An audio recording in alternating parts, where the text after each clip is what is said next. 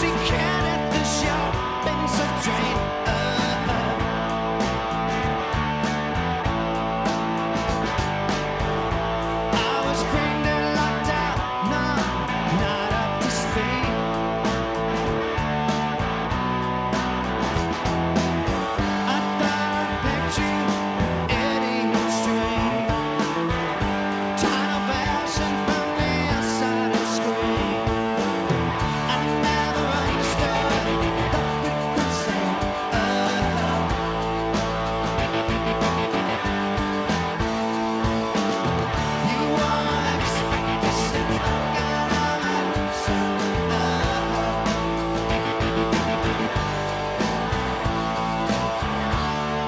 Tous et bienvenue dans ce débrief du mois d'août 2018 de 24 FPS, le podcast ciné avec ou sans spoiler. Moi c'est Jérôme.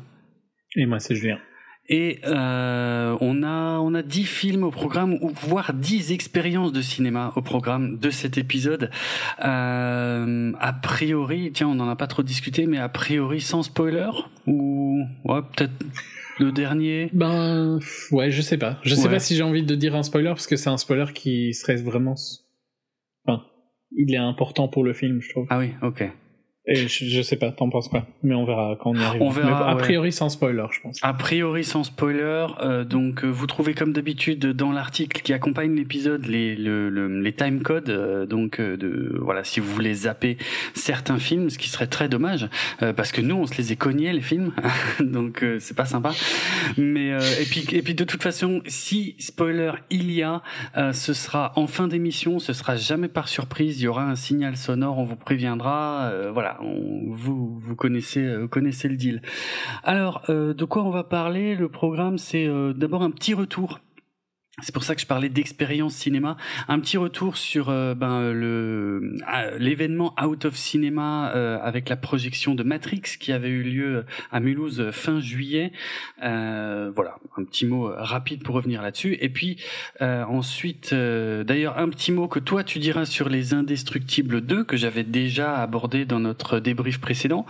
Et le reste, par contre, ce sera enfin de l'inédit avec How It Ends, le Book Club, Évasion le labyrinthe d'Hadès, Mamma Mia, Here We Go Again, Equalizer 2, L'espion qui m'a largué, Under the Silver Lake et The Guilty. Donc je vais ouvrir le bal euh, avec un petit retour très rapide donc sur l'événement Out of Cinema euh, dont j'avais pu parler euh, dans un épisode précédent de 24 FPS puisque j'avais interviewé une partie de l'équipe en charge du projet. Alors c'était le c'était le 28 juillet, euh, donc dans un lieu qui n'a été dévoilé, euh, si vous vous souvenez bien, qu'au dernier moment, euh, et qui et qui s'y prêtait qui s'y prêtait franchement très bien, assez proche de certains décors, de certaines ambiances qu'on pouvait croiser dans le film. Donc ça c'était assez bien vu. C'était un, un ancien d'anciens bâtiments industriels hein, dont dont Mulhouse ne manque pas. Et alors pour être tout à fait franc, la première partie de, de la soirée, c'était euh, une espèce de jeu de piste, euh, donc avec euh, donc avec des personnages en costume. Il y avait il y avait des énigmes en fait à résoudre, des numéros de téléphone à appeler. Donc on était en plein dans la thématique de Matrix. Hein. il y avait par exemple des chats noirs qui passaient en boucle sur des écrans de télévision à l'ancienne. Il fallait compter combien de fois ils passaient pour trouver des chiffres. Il y avait il y avait il y avait des trucs avec des cuillères tordues. Enfin bref, on était euh, plein de petits pôles comme ça disséminés euh, qui permettaient d'avancer, de, de, de, reconstituer un numéro de téléphone qu'il fallait ensuite appeler, euh, trouver, résoudre encore une énigme pour trouver où se trouvait la cabine téléphonique dans laquelle il fallait se rendre pour mener l'enquête. C'était super bien foutu. Pour être franc, moi, j'ai pas trop pu profiter de, de cette partie-là puisque je suis arrivé assez tard, en fait, et à cause full disclosure euh, à, à, à, cause d'un enregistrement de, 24 fps euh, qui a euh, voilà qu'on avait qu'on avait fini un peu plus tard que prévu. Donc du coup ouais je, je n'ai pu profiter que que des, des derniers instants de, de ces de ces trucs là mais c'était franchement c'était bien foutu. Ça avait l'air super sympa Ensuite, il y a eu la projection euh, du film Matrix euh, en lui-même, donc en VO sous-titré, ça c'était super cool, euh, dans, dans ces bâtiments industriels. Donc ce qui était bien en fait, c'est qu'ils avaient mis quatre écrans, si ma mémoire est bonne, quatre écrans côte à côte. Donc c'est bien aussi quand t'as du, quand t'as des événements de ce genre euh, où t'as pas mal de monde, de pas essayer de coller tout le monde sur le même écran où il y, aura, il y en aura forcément qui auront une expérience moins bonne que d'autres. Je trouve que c'était super sympa d'avoir comme ça ces quatre écrans. Euh, finalement, ça permettait à tout le monde. C'est pas comme si j'avais pas déjà vu le film, hein, on est d'accord.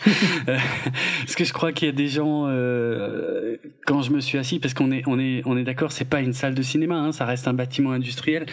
Euh, et quand je me donc le, le, la salle n'est pas en pente, et quand je me suis assis, il y a des gens derrière moi qui m'ont dit euh, oula, je sais pas si on va voir grand chose du film. J'ai dit attendez, je vais faire de mon mieux pour me tasser un petit peu.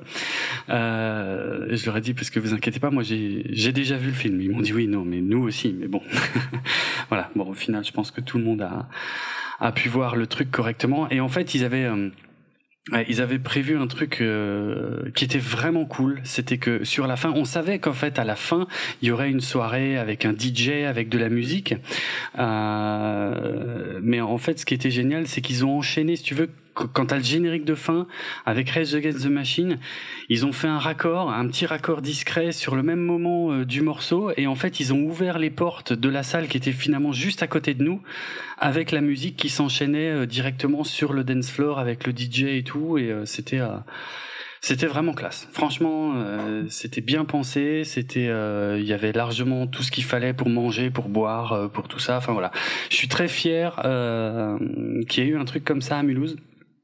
Et euh, ouais, c'est sympa. Hein. Ouais, franchement, euh, ouais, ouais. Et euh, il, est, il, il, est pas dit que euh, le film qui aura chaque année euh, sera un film que j'adore forcément, mais mais c'est pas. franchement, ça vaut le coup presque rien que pour l'expérience, parce qu'en général, ce sont de toute façon des films cultes qu'on connaît déjà, qu'on a déjà vu et tout machin. C'est pas tellement ça l'idée, quoi. L'idée, c'est un peu le plus le côté immersion. moi, je m'étais un peu déguisé, il y avait d'autres gens déguisés. Ça, c'est c'est c'est toujours marrant aussi, quoi. Ça aide un peu. Et puis le côté immersion avec les quêtes, avec tous les les, acteurs qui sont là aussi, pas les acteurs du film, hein, mais les personnes qui sont là en tout cas pour nous guider pendant les quêtes, qui sont à fond dans le rôle, euh, euh, qui nous rappellent évidemment des persos du film. J'ai trouvé ça vraiment chouette. Donc voilà, mm. merci, euh, merci à Out of Cinema pour l'opération et je j'attends avec impatience de savoir de quoi il s'agira l'année prochaine. Mais c'est sympa que ça arrive dans des petites villes comme. Euh, non, désolé si j'insulte en disant petite ville pour Mulhouse, mais euh, parce que les trucs genre Secret Cinéma et tout ça, c'est toujours euh, eh oui. inaccessible à la majorité des gens parce que c'est toujours loin et tout ça quoi. C'est vrai, c'est vrai. Euh, alors oui, on est, enfin j'imagine hein, qu'on n'est pas au niveau de Secret Cinéma, mais non, mais il y a le potentiel hein, pour pour y C'est sympa de démarrer quoi. Eh, c'est ça, c'est ça. Ah non, mais apparemment suite à la diffusion de l'interview, j'ai cru comprendre qu'il y avait certaines personnes qui étaient assez envieuses de, de ce projet et, et je bah, je peux comprendre, je peux comprendre. Mais en tout cas, comme il y a il y a possibilité de le faire quoi. Euh, euh, même avec euh, des, des, moyens modestes, c'est voilà, c'est il faut des idées. Et c'est possible. Après, ça, pour ça, c'est vraiment cool. Quoi. Ouais, c'est clair. Voilà, je vraiment je, je suis désolé, je, je vois pas trop qu'est-ce que je pourrais dire de plus, mais je, je vais te laisser la parole sur les Indestructibles 2. Mais ce sera très très rapide aussi. Hein, Donc Incredibles 2. Euh, Jérôme en avait déjà parlé, euh, je l'avais pas vu à ce moment-là. et C'est dommage parce que je crois que je l'ai vu le lendemain pour le coup. Ah merde, ok. Euh, donc ça, ça date un peu aussi. Euh, j'ai pas vraiment un avis différent du tien. J'ai trouvé que ça a très mhm. très bien. C'est super beau. Le bébé est euh, très amusant. Ah, le bébé. J'ai bien aimé les thèmes qu'il a. Pardon? Le bébé est génial, je disais. Ouais. Mhm. Euh, j'ai bien aimé les thèmes qu'il aborde, tu vois, du retour au travail, le fait euh, que ce soit elle qui y retourne et tout ça plutôt que lui. Mhm. Mais par contre, euh, je sais pas, c'est pas le style que j'adore chez Pixar, quoi. J'aime beaucoup plus les trucs comme Up et Coco. Ouais. Euh, ou Inside Out. Et tout ça. Et ici, j'ai trouvé ça bien, mais... mais voilà. J'ai aucune critique à lui faire parce que c'était bien sur tous les points. Le scénario mhm. était intéressant. Euh, il était accessible aux enfants, mais il était quand même intéressant pour un adulte euh, sur son message. Euh, visuellement, c'était incroyable. Il y avait de l'humour et tout ça, mais voilà, j'ai juste pas. Il restera pas, il sera pas dans mon top 10 à la fin de l'année parce qu'il m'a pas touché comme les autres Pixar. Quoi. Ok. Mais ça restait un, top film d'animation. Hmm. C'est impressionnant à quel point ils arrivent à quand même les enchaîner chaque année à faire un truc bien, quoi. Au contraire de des autres studios de, enfin que que Disney arrive pas à faire, quoi. C'est ça, je trouve surtout qui est impressionnant. Tu, fais, tu fais toujours une vraie la différence. Diffusion, la... Ouais, je trouve. Entre Pixar et Disney, parce que moi, je trouve qu'il y en a de moins en moins, en fait. Ben oui et non, parce que je trouve que tu vas voir un Pixar et tu sais qu'il est bien, quoi. Euh... À quasiment toujours, tu vois. Ouais. Y a... Ouais. Et... Je sais pas. Il y a eu... Et je trouve que chez Disney... Euh... C'est peut-être moins constant, ouais. Ouais. Ok. Genre Moana, tu vois, c'était quand même pas au même niveau, quoi. Et pourtant, et je dis ça en adorant Lin Manuel, mais... Euh... Mm Trouve pas si tu dois voir Incredibles ou Moana, tu vois Incredibles à chaque fois. Oui, ça, d'accord, ouais, ouais, bien sûr, bien sûr. Mais après, bon, le problème, c'est que là, malheureusement, on, est dans ce domaine de l'animation qui est, qui est euh, l'un de mes plus gros points faibles. Mais, mais tu vois, par exemple, j'avais cru comprendre que l'un des Pixar précédents, là, le Voyage d'Arlo, je sais plus comment ça s'appelait en VO, euh, il paraît que celui-là, par exemple, c'était pas fou.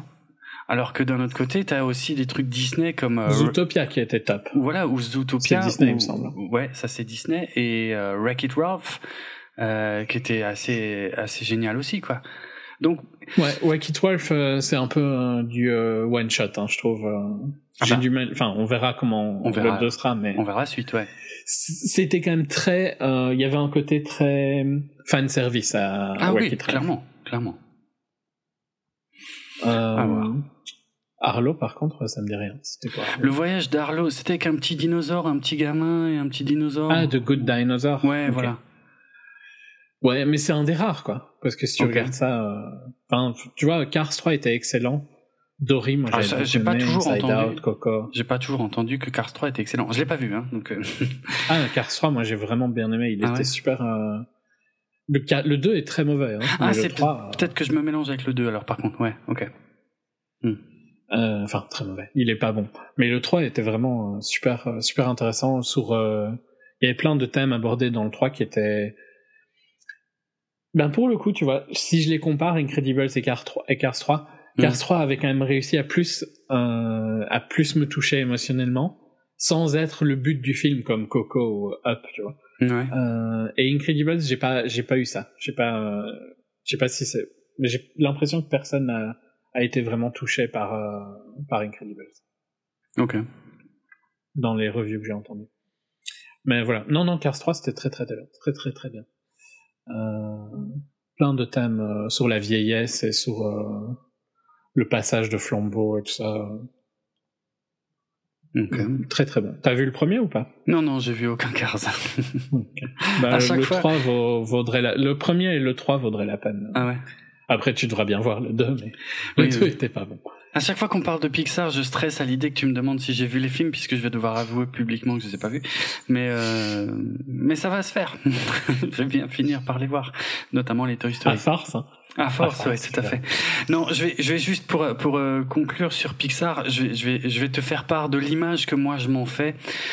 Euh, et qui avait été un peu renforcée. Donc là, je parle pas du tout de la qualité des films, hein, rien à voir avec ça, mais euh, depuis que, que John Lasseter en fait était devenu euh, chef de l'animation chez Disney et donc plus seulement chez Pixar, j'avais vraiment le sentiment que globalement euh, ils étaient dans les mêmes bureaux en fait que ce soit Disney ou Pixar, c'était les mêmes gens qui bossaient dessus et que que c'était devenu juste un label euh, marketing Pixar, tu vois. Mm-hmm. Mais que au final euh, est-ce est-ce qu'il y a vraiment une différence de travail? J'ai pas j'ai pas creusé la question pour être franc, je ne sais pas. Euh, mais je le perçois un peu comme ça, moi. J'ai l'impression qu'en fait, c'est les mêmes gens et que je vois plus trop aujourd'hui, à part pour en, quelques anciens, effectivement, comme Brad Bird. Bon, plus euh, plus la 7 hein, parce que la 7 maintenant c'est terminé avec euh, toutes les mhm. histoires euh, dégueulasses qui ont été révélées à son sujet et son comportement envers les les femmes. donc, il a enfin été écarté de de Disney. Et d'ailleurs, je trouve que ça a mis un peu de temps. Bref, c'est un autre sujet, mais euh, à part les quelques anciens justement de, de la période Lasseter euh, comme Brad Bird et j'ai pas le sentiment qu'il y ait une vraie différence aujourd'hui entre Pixar et, euh, et Walt Disney euh, Animation euh, Studio, ou je sais pas comment ça s'appelle, quelque chose comme ça, quoi. Hmm. C'est Walt Disney Animation, je crois. Ok. Mais non, je sais pas. Pour moi, ouais, y a, moi je trouve que ouais, il y a une, il y a toujours un ton qui est un peu différent. D'accord. Après, il y a, y a parfois où des, genre par exemple Zootopia, si tu me disais pas que c'était Disney, je te dirais que c'est Pixar mais c'est le hmm. seul quoi. C'est le seul, mais, que... mais c'est une, moi je trouve, j'ai l'impression que c'est une tendance qui risque de se généraliser et, que. Bah, tant mieux, hein, si c'est le cas. Ça monte le niveau de Walt Disney Studios. Oui, ça c'est pas faux, ouais, c'est vrai. Mais que Pixar pour moi ne reste qu'un label euh, de, de, de marketing, si tu veux, pour les gens justement qui pensent qu'il y a une différence. Moi je pense qu'il y en a pas, qu'il y en a presque plus en fait, mais. Euh... Je sais pas, je dirais que les gens, ça dépend si des gens comme Pete Docter ou Lee Unkrich, mm. qui ont fait Coco et Up et tout ça, euh, vont travailler chez, euh, chez Walt Disney, alors peut-être qu'il y aura ce ton-là. Ouais, mais... il y a encore jamais eu le ton de Up dans un film Walt Disney Studio. Ouais, possible. Mm. Ok. Zootopia, c'était par contre euh, excellent. Hein. Bah oui. Mm. Pas de souci, quoi. Mais c'est Disney, euh, c'est Frozen aussi, et c'est Frozen 2 l'année prochaine. Ouais, je sais bien. Mais justement, tu vois, j'ai l'impression que maintenant Pixar, c'est, ce n'est Pixar que si c'est un film d'animation qui est fait par euh, Bird, Doctor ou Stanton ou voilà quoi, ou, ou euh, et si c'est quelqu'un d'autre, euh, enfin, c'est pas vraiment Pixar quoi. Pour moi, ça me renforce complètement dans ce que je pense, hein, que en dans fait, ton truc. Ouais, ouais. Je sais pas, vu que ces gens-là sont toujours associés à Pixar, ben je l'associe quand même le studio à ça. Mmh, si euh, ils vont travailler ailleurs, ce sera différent. Ouais. Ok. Soit. C'est pas sûr. Euh, c'est à moi ou à toi? C'est euh, tous les deux, je crois qu'on l'a tous les deux vu. Il s'agit de How It Ends, euh, donc euh, encore un film sorti au mois de juillet, donc le troisième euh, pour ce débrief du mois d'août. donc sorti le 13 juillet directement sur Netflix. C'est un, c'est un film réalisé par David M. Rosenthal. Putain, j'ai même pas regardé qu'est-ce qu'il avait fait. Rien d'impressionnant. Ok. Rien que t'as vu, je crois. Non, effectivement. Euh, ah, il va faire un remake de l'échelle de Jacob. Je ne pense pas que ce soit une bonne idée, mais ok. Effectivement, le reste ne me dit rien du tout. Euh, donc, c'est un film avec euh, Theo James et Forest Whitaker dans les rôles principaux. Euh, Theo James, donc que j'avais déjà vu dans Divergent. Moi, je le connais que de là, mais dans le premier. Hein. Hmm. Je crois que je l'ai jamais vu là aussi. Ah, il avait fait. Mais il était dans Zoé en fait. T'as vu Zoé, non? Il y a pas longtemps. Euh, ouais, ouais, ouais. Il était dans Zoé. Ok. Ok, il était dans Zoé. Il pas marqué. Complètement zappé, non. euh, il était dans les deux derniers dans, Underworld. Dans des Underworld. Ouais. m'a pas marqué non plus. Bon, bref. Pas, pas, un, pas un CV glorieux. Hein, non, non, c'est sûr. Euh, alors, Mérité.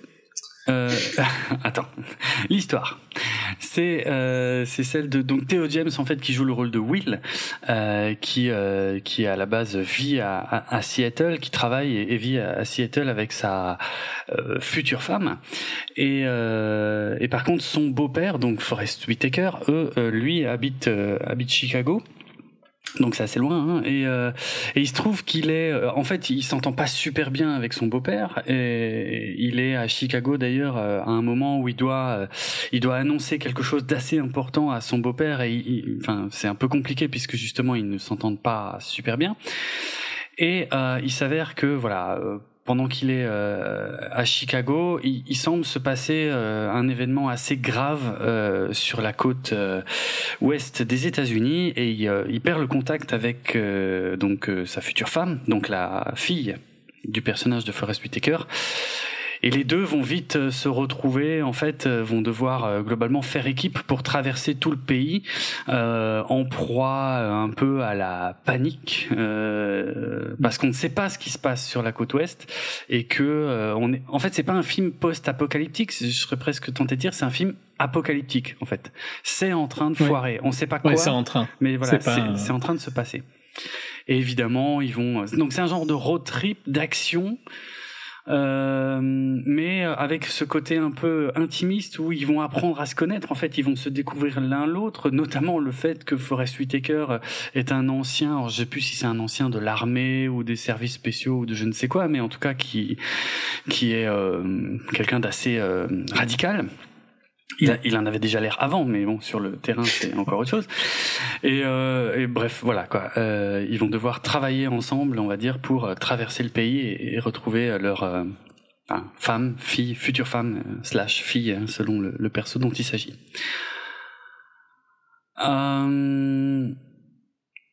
je sais par quoi par quoi je pourrais commencer en fait? Parce que les, les critiques sont relativement mauvaises et je vais tout de suite dire je comprends pas pourquoi parce que j'ai beaucoup aimé. Ah ouais, ouais. Non, moi j'ai trouvé que c'était moyen. Ah ouais. Ouais. Euh... Ouais, elles sont, c'est vrai qu'elles sont exécrables en fait les critiques. Ouais, non, elles sont vraiment mauvaises. Mais non, moi j'ai trouvé que c'était assez moyen parce que je pense que ça manque un peu de talent.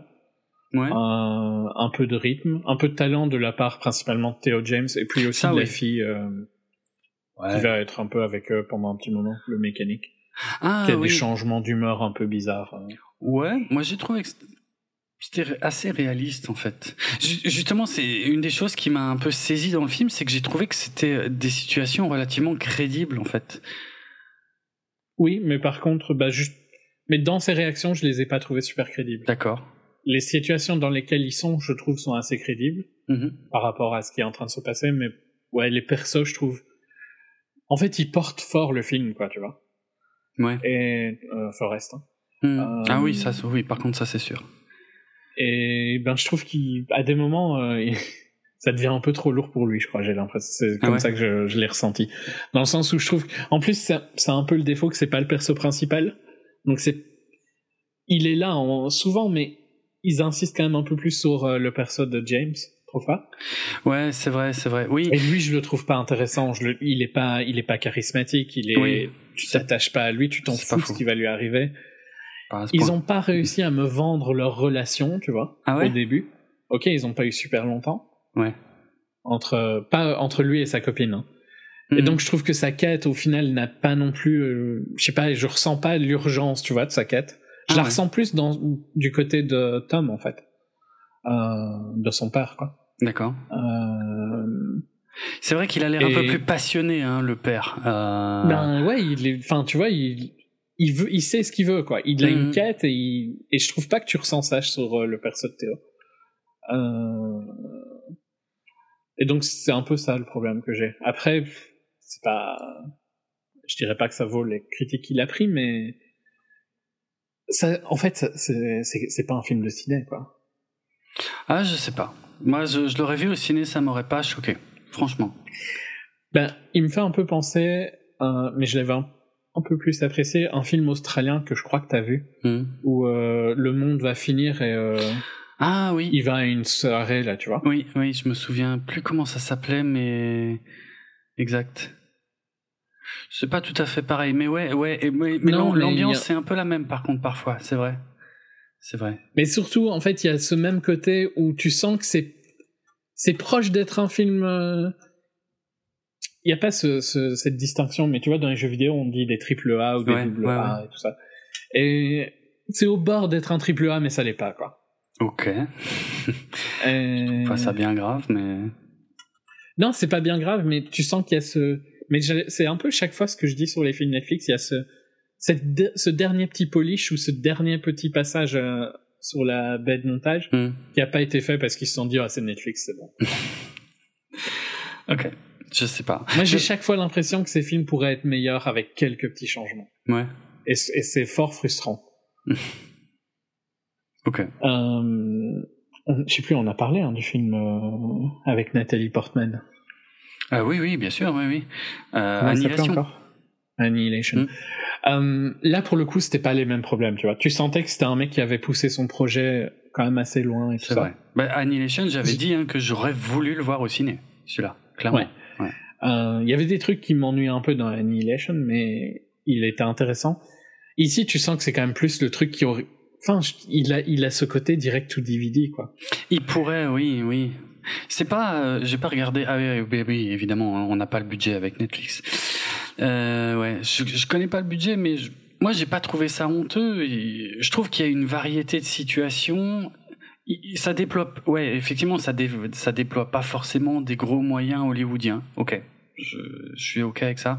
Euh, mais par contre, il y a une, ouais, il y a assez de variété dans les différentes situations qu'ils vont rencontrer, qui, qui, qui, qui fait que, que je trouve que le film, voilà, se renouvelle régulièrement et qui m'a bien tenu en haleine parce que je me demandais vraiment où ils allaient en venir parce que plus ils avancent, c'est c'est c'est un trajet, j'ai pas fait la conversion, j'ai oublié mais c'est un trajet de 2000 miles donc c'est pas euh, c'est quand même assez énorme en fait euh, en voiture puisqu'il y a plus aucun autre moyen euh, de de d'y aller quoi. Et je trouve que plus plus ils avancent et plus c'est grave ce qui se passe eh ben, plus tu te rapproches de, du côté du danger quoi, enfin du danger de la catastrophe et tout ça. Et ça je trouvais que c'était plus vraiment devient bah, dangereux et ouais, euh, je sais pas comment dire d'autre. Bon, ça se passe finalement en l'espace d'une poignée de jours, hein, mais euh, ça m'a paru. Enfin, j'ai bien aimé le côté réaliste. Euh, je, je, suis complètement ok avec toi, par contre, sur le fait que Theo James est quand même un cran en dessous de Forest Whitaker dans l'interprétation et qu'il y a un tout petit problème d'équilibrage des personnages dans le sens où c'est vrai que le personnage de Theo James, surtout au début, finalement, passe son temps à regarder Forest Whitaker en faisant des gros yeux, quoi. On était là, en waouh, mais qu'est-ce qu'il fait, quoi. Et c'est sûr que si c'est lui le personnage principal, alors que que, que l'autre est vachement plus intéressant, ça peut être un peu chiant. Mais ça m'a pas, euh, ça m'a pas sorti du film et puis ça m'a pas euh, évidemment, les liens dont on se doute qu'ils vont commencer à se nouer entre eux ne sont pas trop artificiels non plus, quoi. Ils, ils, y vont à tâtons, ils trouvent un peu leur équilibre tout doucement. Moi, j'ai trouvé ça quand même vraiment, vraiment sympa. Euh, ouais, donc moi, il m'a fait un peu penser à ce truc-là, These Final Hours, parce que ah c'était un peu le, même feeling, euh, donc euh, genre un peu cheapos quoi. Ok. mais inversement, par exemple, toi, t'aimes pas du tout un truc comme The Rover qui non effectivement. Et aussi un peu road trip-esque. Euh, mhm. et, que moi je préfère largement. Quoi. Mais qui ne racontait euh, rien en fait, c'est ça mon problème. Je, je, préfère que ça me raconte quelque chose plutôt que ce sont que ce soit des moyens. Ouais, le problème en fait c'est que le, le truc c'est que la fin du film, la fin de O.E. par exemple. Oh putain le cliché quoi. Ah je sais pas, j'ai pas trouvé. En fait c'était la confirmation pour moi que c'est un film direct to DVD. Ah ouais? Dans le sens où c'est tellement la fin, tellement cliché, quoi. C'est marrant. Moi, j'ai trouvé la fin assez excitante au final. Ah. Assez intéressante. Quand j'ai vu, quand j'ai vu le, le setup, je savais comment ça se finissait. D'accord. Il y avait, il y avait zéro moyen que que ce soit autrement, quoi, tu vois. D'accord. Euh, et donc, ouais, ça, ça, je trouve ça un peu moyen. Mais j'ai pas passé un mauvais moment à le regarder, je dirais juste que c'est average, quoi. Ok. C'est très bien pour Netflix. Au ciné, euh, moyen. D'accord. D'accord. Ouais, j'argumenterai pas forcément beaucoup plus. De toute façon, c'est sur Netflix. C'est euh, facile à voir et à se faire un avis. Euh, je dirais juste éventuellement ne regardez pas la bande-annonce. Je trouve qu'elle montre un tout petit peu trop de choses. Je j'apprécie de plus en plus de regarder des, des films euh, sans avoir vu la moindre image avant d'aller les voir.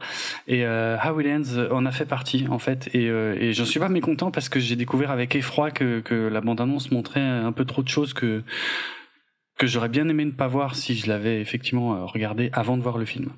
Donc voilà. Je crois pas que je l'ai vu donc. Hmm. Je ne saurais pas dire. Je vais enchaîner sur The euh, Book Club. The Book Club. Le, alors non, le Book Club en français et Book Club en VO. Hmm.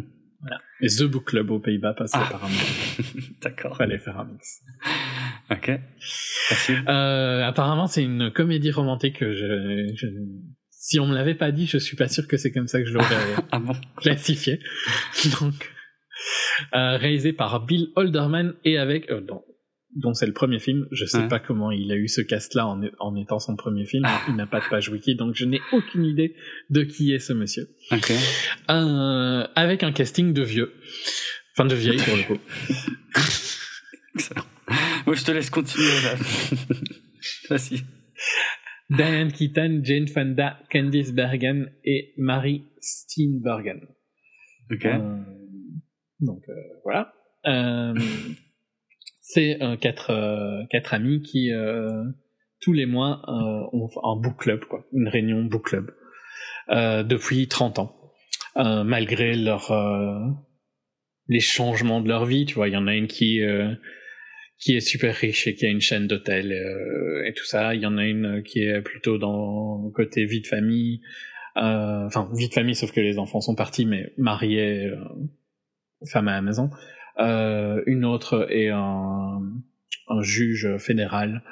et la dernière vient de son vient de divorcer. Mm-hmm. Euh, et donc, euh, ben, c'est leur réunion et euh, leur réunion mensuelle où elles se retrouvent et elles discutent et tout ça. Et soudainement, elles trouvent que le meilleur livre à, à, lire là en ce moment, c'est Fifty Shades of Grey. Wow. Ce qui va réveiller leur ah ouais leur émotion ou leur pulsion, je ne sais pas comment je dois dire. Ah ouais. Et essayer de, de dire que on n'est jamais trop vieux pour. Euh, Sans déconner. C'est ça l'histoire. Se relancer dans la vie, quoi. Non. Euh, et donc c'est de là que ça vient, que c'est une comédie romantique, j'imagine, parce que bah voilà, il y en a qui vont essayer de, de se reconnecter avec euh, avec un, un, un, long lost lover, et puis il y a un, un pilote joué par euh, Andy Garcia, mm-hmm. qui lui par contre, euh, il vieillit bien, hein, Andy Garcia. Je sais pas quel âge il a, mais je pense qu'il est, il est, il est plus classe maintenant que quand il était jeune. Quoi. Ah bon? Euh, Un peu George Clooney-esque. Ah bon? Euh, Et donc euh, voilà, un pilote qui va essayer de, de créer une relation avec une, avec une des autres. Et franchement, enfin, moi j'ai trouvé ça nul, quoi. euh, parce que elles ont, elles ont toutes quand même vraiment pas mal vieilli, quoi. Il y en a d'autres. Il y en a une ou deux, ça passe, mais il y en a beaucoup qui ont fort vieilli. Euh, je trouve qu'elle euh, elle surjoue énormément des scènes. Euh, notamment euh, Diane Keaton, je l'ai trouvé vraiment fort, fort moyenne. Quoi. Euh, Jane Fonda, elle surjouait beaucoup, mais ça allait dans son rôle. Hmm. Candice Bergen, je la connais un peu moins. C'était, euh, elle jouait Murphy Brown dans Murphy Brown, mais c'est un peu moins connu en, en Europe. Je sais pas si tu vois. Euh, et la dernière, Marie euh, Steenbergen, elle joue dans dans un truc que je sais que t'as vu, elle joue dans Curb. Euh... Oui, bon, ah, ah, son rôle le plus connu, c'est peut-être le rôle de l'institutrice dans Retour le futur 3, non? Je sais pas, au hasard. Ah ouais, c'est vrai. Bah ouais. Oui. ouais. oui, parce que ça fait longtemps quoi. J'essayais de penser à un truc plus récent, mais c'est vrai. Euh, mais c'est vrai que dans, dans la série Waker Your Enthusiasm, il y a tout un arc euh, assez délirant euh, sur elle et son mari et que, que j'avais beaucoup aimé d'ailleurs. Ouais. Mais hmm? Ok. Non non mais voilà, ces deux-là, je trouve, sont plus intéressantes. Elles sont, elles, elles, elles, jouent bien, alors que les deux autres, je trouve, surjouent à mort en, en permanence. D'accord. Et il y a des, ouais, il y a des moments où tu sens tu sens que le niveau est plus là quoi. Et ah je sais pas j'aime bien les films où il y a des vieux tu vois les films anglais où il y a plein de vieux. Mmh, en général j'aime bien. Euh, mais là ça ça marchait pas. Et en plus ah le truc avec Fifty Shades euh, enfin c'est il y a un peu du cringe comédie que c'est un truc que j'aime pas trop le cringe comédie je l'ai déjà dit. Mmh. euh, et donc ouais euh, assez assez moyen quoi pour moi d'accord pas du tout souvent j'ai toujours été positif euh, sur les films avec qui regroupaient des vieux acteurs. Hmm. Euh, mais ici, non, ça, ça marche pas. ok. On va dire que je suis sexiste vu que c'est quatre fans, mais voilà. Probablement. Ok, ouais. Clara Clayton dans Retour le futur 3. Je dis parce que ça vient de me revenir. Euh, ok. C'est la femme de Ted Danson dans Curb. Ouais, bah dans, enfin, dans la vie réelle aussi. Dans la... Ah bah oui, c'est vrai. Hmm. Mais ok à toi pour un autre film pourri. Ok, oh la vache, ouais. Alors, euh, je vais parler de hum, donc Évasion 2, le labyrinthe d'Hadès. Euh, réalisé par euh, ouais le nom de celui qui a commis ça. Steven euh, c'est un truc euh, direct to Netflix ou quoi non on est d'accord? Non alors c'est DVD direct enfin, c'est pas sorti au ciné quoi. Non non c'est pas sorti oui alors oui effectivement c'est absolument pas sorti au ciné. Ah le film d'ailleurs dont toi tu viens de parler là le Book Club c'est sorti en France au mois de juin début juin. Donc voilà on est toujours aussi bien là pour le débrief du mois d'août. Euh, donc, euh, on devrait peut-être les rappeler à chasse hein, en fait. Hein. ouais. bon, pour ce que ça change de toute façon. Euh, donc Évasion 2, le labyrinthe d'Hadès, qui est, en fait, je parlerai du réalisateur après. De toute façon, j'ai pas grand chose à dire, hein, mais euh, qui est la suite de Évasion, alias Escape Plan, un excellent film de 2013 qui lui était sorti au cinéma euh, et je déconne pas du tout, euh, qui était réalisé par Michael Afström, je sais pas qui c'est, Avec 50 Cent en IT guy. Exactement, avec 50 Cent en, en, en hacker, en, oui, en responsable informatique euh, de l'entreprise gérée par Sylvester. Avec des lunettes. Avec des lunettes, oui. Pourquoi il en a pas en dehors de ça? Non, je pense pas. Ah bon? Je sais pas. d'accord. avec euh, donc Sylvester Stallone, dont le Je t'ai métier. jamais vu avec des lunettes en tout cas. Ok. Je te crois. Euh, pas de souci. euh, oui, Sylvester Stallone, dont le métier était de, de se laisser enfermer dans une prison pour tenter de s'en échapper, euh, afin d'en euh, démontrer les faiblesses. Et euh, il finissait par tomber dans un piège infernal et de croiser un autre personnage interprété par Arnold Schwarzenegger. Et c'était un peu qu'est-ce que j'avais kiffé ce film en fait? Putain, je l'ai rematé. Franchement, il est toujours aussi génial quoi. C'est trop bon. Sérieux, non. c'est trop bon. C'est parfait, quoi. Tu l'avais vu au ciné ou même Je pas? Parce que moi j'ai vu cette daube au ciné. Ah oui, oui, je l'avais vu au ciné à l'époque en français. euh, j'avais, j'avais déjà bien kiffé. Et là, je l'ai rematé pour la première fois il y a, il y a quelques semaines. Et euh, en VO, par contre. Et euh, mais quel bonheur, quoi. Franchement, euh, un bon petit Ouais. film d'action avec un scénario juste ce qu'il faut. euh, et puis les deux, les, les deux qui font bien le, le show, quoi. C'était, euh, c'était assez parfait, franchement. Euh, malgré le fait que 50 Cent avait des lunettes. Donc euh, ici on a on a euh, voilà euh, 4 5 ans plus tard, on a la suite donc réalisée par Steven C Miller alors qui a pas fait grand-chose de que que je connaisse. Euh, bon apparemment des petits euh, films d'horreur ou des trucs comme ça mais qui apparemment euh, qui est surtout connu pour avoir réalisé trois films récents avec Bruce Willis. Donc euh, Extraction, Marauders et la, First la Kill. période, euh, Ben le pic de Bruce Willis, quoi, tu vois. ben oui, c'est ça justement. j'ai- 2016-2017. quoi. Exact. Exactement. Exactement quand tu voulais bosser avec Bruce Willis. Mais de toute façon, je, ce sont des films qui ne sont sortis qu'en vidéo, puisqu'il y a quasiment plus là, euh, il y a plus que là que sortent les films de Bruce Willis, hein, sauf, euh, sauf quand ils sont réalisés par M Night Shyam- Shyamalan ou euh, comment il s'appelle ou Eli Ross. Mais bon, euh, Bruce Willis a tout fait pour, hein, de toute façon, être relégué euh, là-bas. Euh, donc voilà. Un réalisateur de films d'action, en tout cas pour euh, les acteurs qu'on voit plus euh, au ciné. Euh, alors il faut savoir que le donc ce Évasion 2, alors il est quand même sorti au ciné en Russie, En Russie. en Chine Ouais, voilà. et en Italie. Pourquoi en Italie Je sais pas pourquoi les Italiens ont dû subir ça, les autres, ne pas. C'est clair, je pige pas du tout. je pige pas la logique du truc. Chez nous et aux États-Unis, par contre, c'est sorti euh, ouais direct en DVD. Euh, cette fois, pour se partager l'affiche, malheureusement et contrairement, oui. Et là, c'est quand même, c'est quand même là où tu vois que Stallone, il a aucune, enfin, il est pas super intelligent, quoi, comme mec. Ok. C'est un mec qui, là, il y a deux ans, il aurait, il était borderline d'avoir un Oscar. Ouais. Euh, et puis, il fait des trucs comme ça, quoi. Ouais, mais j'ai envie de te dire parce que ça justement, ça va être un sujet qu'on va peut-être un peu pouvoir développer quand même. C'est, je pense, il va là où est le pognon en fait. Je crois. Tout Ouais, mais le problème, c'est qu'il avait l'air vraiment motivé d'avoir son Oscar, le pauvre petit. Et c'est pas en faisant des trucs comme ça qu'il va avoir jamais un Oscar, quoi. Ça le décrédibilise à mort, Je tu vois. trouve pas. Je trouve pas que ça Ah, décrédibilise si, quoi que tu ce peux soit. pas faire ça. Tu peux pas faire. Tu peux pas faire des films qui vont direct en DVD quand tu viens de sortir de Creed, quoi, tu vois. Et, Et- j'ai- et moi, j'ai pas aimé Creed Et puis c'était pas, ouais, juste pas que... top Creed, hein. Non, mais par contre, le- les gens ont adoré Creed. Ouais, hein. je sais, je sais. Il a fait Euh, beaucoup mieux que Creed dans sa vie, quoi. C'était juste une histoire de mode. largement. Ah, Ouais. Mais le truc, c'est que, je sais pas, enfin, ou alors c'est vraiment, il s'en fout, mais il y a un moment où si tu veux te si tu veux devenir un acteur sérieux, et c'était un peu la vibe qu'il donnait quand il faisait Creed, hein, tu Ouais, peux pas faire un truc comme Escape Plan. C'était pas nouveau, je veux dire, cette vibe-là, il nous l'avait déjà, euh, on y avait déjà Bah, eu droit avec des films comme Copland, avec euh, certains épisodes de Rocky, pas tous. Euh, Le premier, quoi. bah, le, non, le premier, et puis l'avant. Le euh, premier et le, le dernier. Et le dernier, en ouais. fait, ouais. si C'est on- Rocky, quoi. Ouais, voilà. C'est pas Rocky Euh, c'est Rocky ils Balboa. Enfin, je crois que le Ah titre ouais, est pas tout, est pas le même partout, en fait. Donc ouais, c'est un peu le bordel. Mais euh, Rocky Balboa, ouais. je crois que c'est Rocky Balboa. Ouais. Ces deux-là, ils sont. Mais chaque fois, on dirait qu'il tente, et puis il laisse un ou deux films, quoi, tu vois. Et puis après, il abandonne. T'as vu l'âge qu'il a? Je veux dire, qu'est-ce que tu veux qu'il fasse? Il faut bien qu'il bosse, quoi. Il y a, plus personne là qui vient. Qu'il bosse, attends. Euh.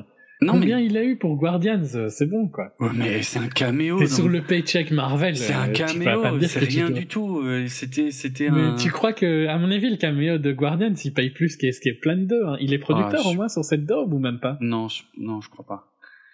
Je crois pas parce que. Franchement, je comprends pas, quoi. C'était producteur, à la limite, je pourrais encore comprendre, mais. Allez, t'as dû gagner quoi, un million, quoi, pour faire cette daube? Je sais pas. Je comprends pas. moi, je, moi, je comprends pas. Euh, j'ai même pas encore parlé du Pourquoi tu te rabaisses à ça, quoi, tu vois?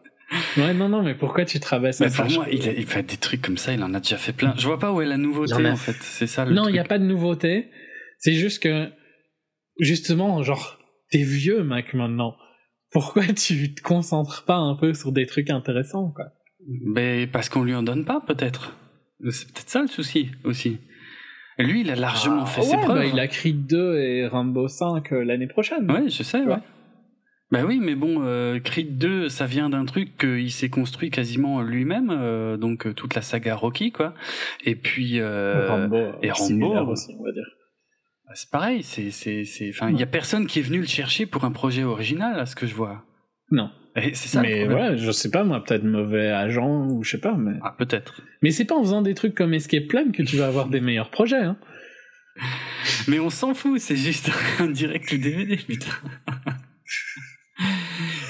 va savoir. Qu'ils fassent des expandables, quoi, tu vois, c'est bon. Au moins, là, c'est à peu près semi-sérieux. Mais ils se sont pris la tête avec la production. A priori, il y aura plus jamais d'expandables. Ce qui est dommage, parce que moi, j'étais le premier fan de ces trucs, hein. Même si le 3 était pas top, euh, c'était tellement génial, quoi. C'était, ça s'assumait pour ce que c'était. C'est des films d'action cons, euh, et fan service, mais moi, je demandais pas autre chose. Et le premier Escape Plan, c'était ça aussi, hein. C'était, euh, c'était action et fan service. Mais moi, c'est tout ce que je veux. Hein. Si ça, c'est réussi, moi, ça me va.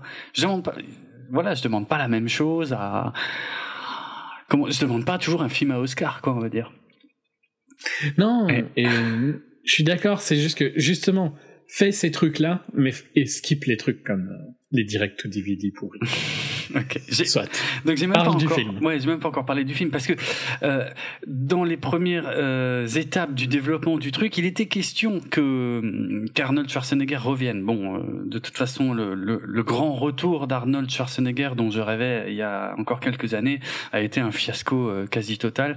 j'en suis j'en suis extrêmement triste finalement. À, à part Évasion et, et Expendables 2 et 3, finalement il n'y a pas eu grand chose. Bon, lui, pour le coup, euh, il a toujours été un exécrable acteur. Ah, mais ça, je sais, mais bon, ça m'empêche pas d'être super fan. Ah non, mais lui, il aura jamais d'Oscar. Ça, par contre, on est, d'accord.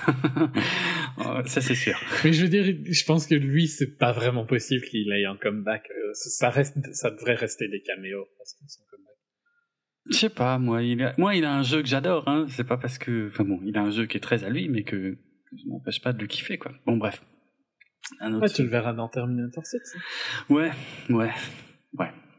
J'ai assez vu dans des Terminators. En fait, là, j'ai un peu perdu l'espoir de ce côté-là. J'aurais préféré, tu vois, j'aurais préféré qu'il fasse vraiment euh, le, le Conan, le nouveau Conan qu'il devait faire, mais en exploitant bien le côté Conan vieux, tu vois. Ça aurait été, à mon mm. avis, plus intéressant que le Terminator vieux qu'on a finalement déjà vu. J'espère vraiment qu'ils ont une idée originale pour le nouveau Terminator. Je sais que le fait que Cameron soit de nouveau derrière... Euh, Ouais, Cameron, j'en ai rien à foutre. Il a dit que le Genesis c'était bien. Bah, c'est pas faux. Voilà. je sais que ça, il y a beaucoup d'espoir là-dessus. Moi, je suis, je suis encore très mitigé. Hein. Non, je dirais par contre que Tim Miller est quand même un peu plus intéressant comme réalisateur. C'est vrai, c'est vrai. Mais. Bon, bref, on en reparlera. Mais j'étais assez déçu par des Terminators dans ma vie depuis déjà pas mal d'années. Euh, bon, finalement, c'est pas le cas. De toute façon, Schwarzenegger ne fait pas partie de, de, de Escape Plan 2. Euh, à sa place, si j'ose dire, euh, il est, ouais, il est remplacé par Dave Bautista, donc désormais euh, euh, assez célèbre à cause des Gardiens de la Galaxie, grâce aux Gardiens de la Galaxie. Et surtout, euh, on va mentionner le fait que le, le, le, film a été financé en grande partie par des capitaux chinois. Euh, ce qui explique euh, donc la surprise. Ah, oui, bah non, justement. Euh, ce qui explique la, la présence de, de, quelques acteurs chinois euh, au casting, notamment euh, Wang Xiaoming, donc qui interprète le rôle de Shu Ren, un employé de la société de Ray Breslin, donc Sylvester Stallone, qui va se retrouver bien malgré lui enfermé dans une prison de très très très très haute technologie, complètement avancée, what the fuck, avec complètement Il y a même plus de, il y a même plus de gardiens, il y a, il y a, plus que des robots, des machins, bref. Euh, et justement, là, on arrive au problème, voire à l'arnaque du film, en fait. Euh, selon une info IMDb, Sylvester Stallone n'est présent que 15 minutes dans le film. Euh, ce que je suis assez d'accord. Hein. il me semble, j'aurais pas, enfin, je pensais même pas que c'était aussi peu, mais effectivement, j'avais vite compris que en fait, euh, Stallone, euh, globalement, euh, il est là pour avoir sa gueule sur la pochette du DVD, quoi. Il est très peu présent dans le film. Et, et, et Bautista l'est encore moins, hein. largement moins même. Hein.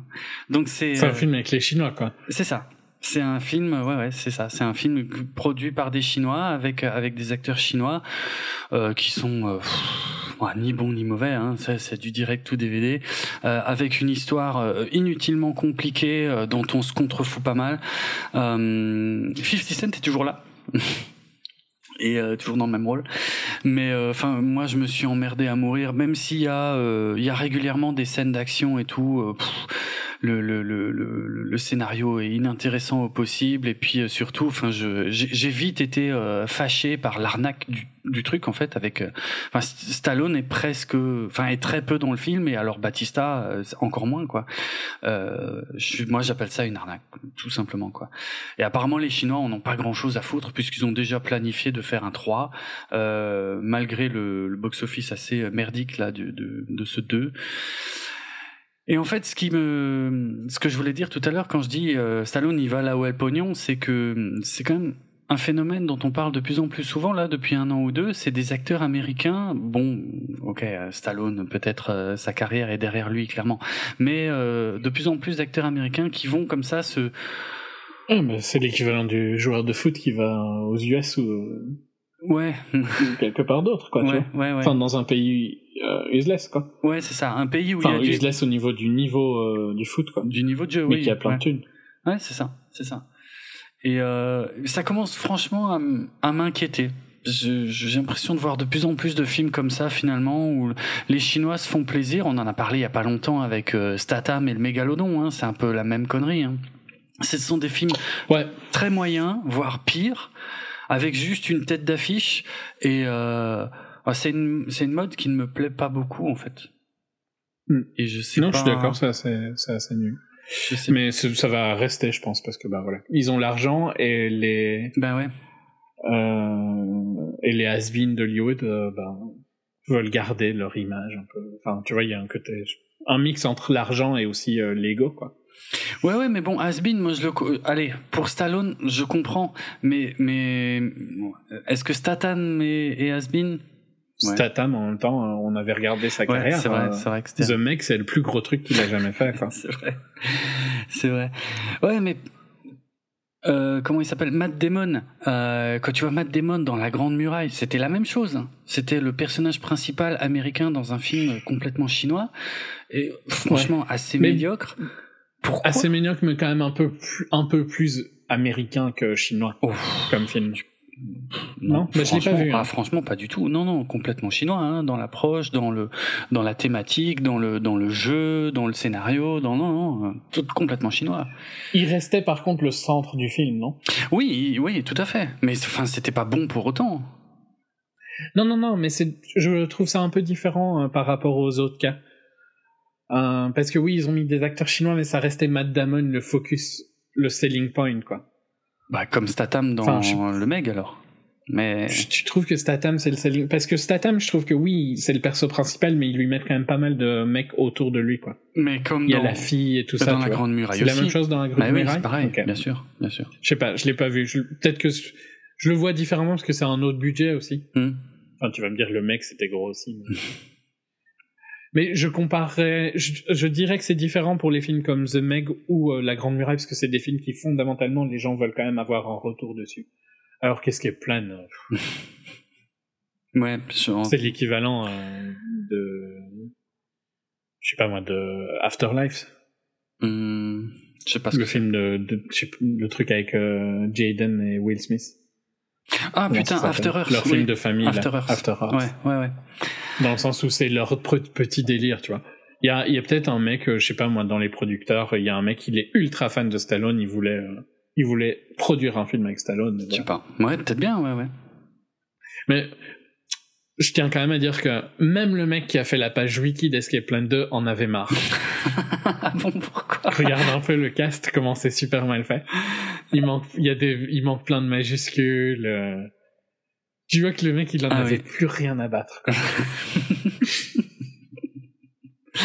oui, bon, bref, de toute façon, je, ouais, ce qui, en fait, ce qui me gêne, si tu veux, j'ai rien contre les films chinois, mais quitte à mettre du pognon, autant essayer de faire des trucs euh, des trucs sympas quoi. Et je voudrais pas jeter la pierre euh, vers le public chinois qui qui a pas l'air d'être très euh, difficile. Bah, il est pas encore assez mature peut-être ouais c'est possible mais c'est tout à fait possible effectivement. Il, il, a il, est, il connaît pas le cinéma depuis assez longtemps. Ouais ouais exact.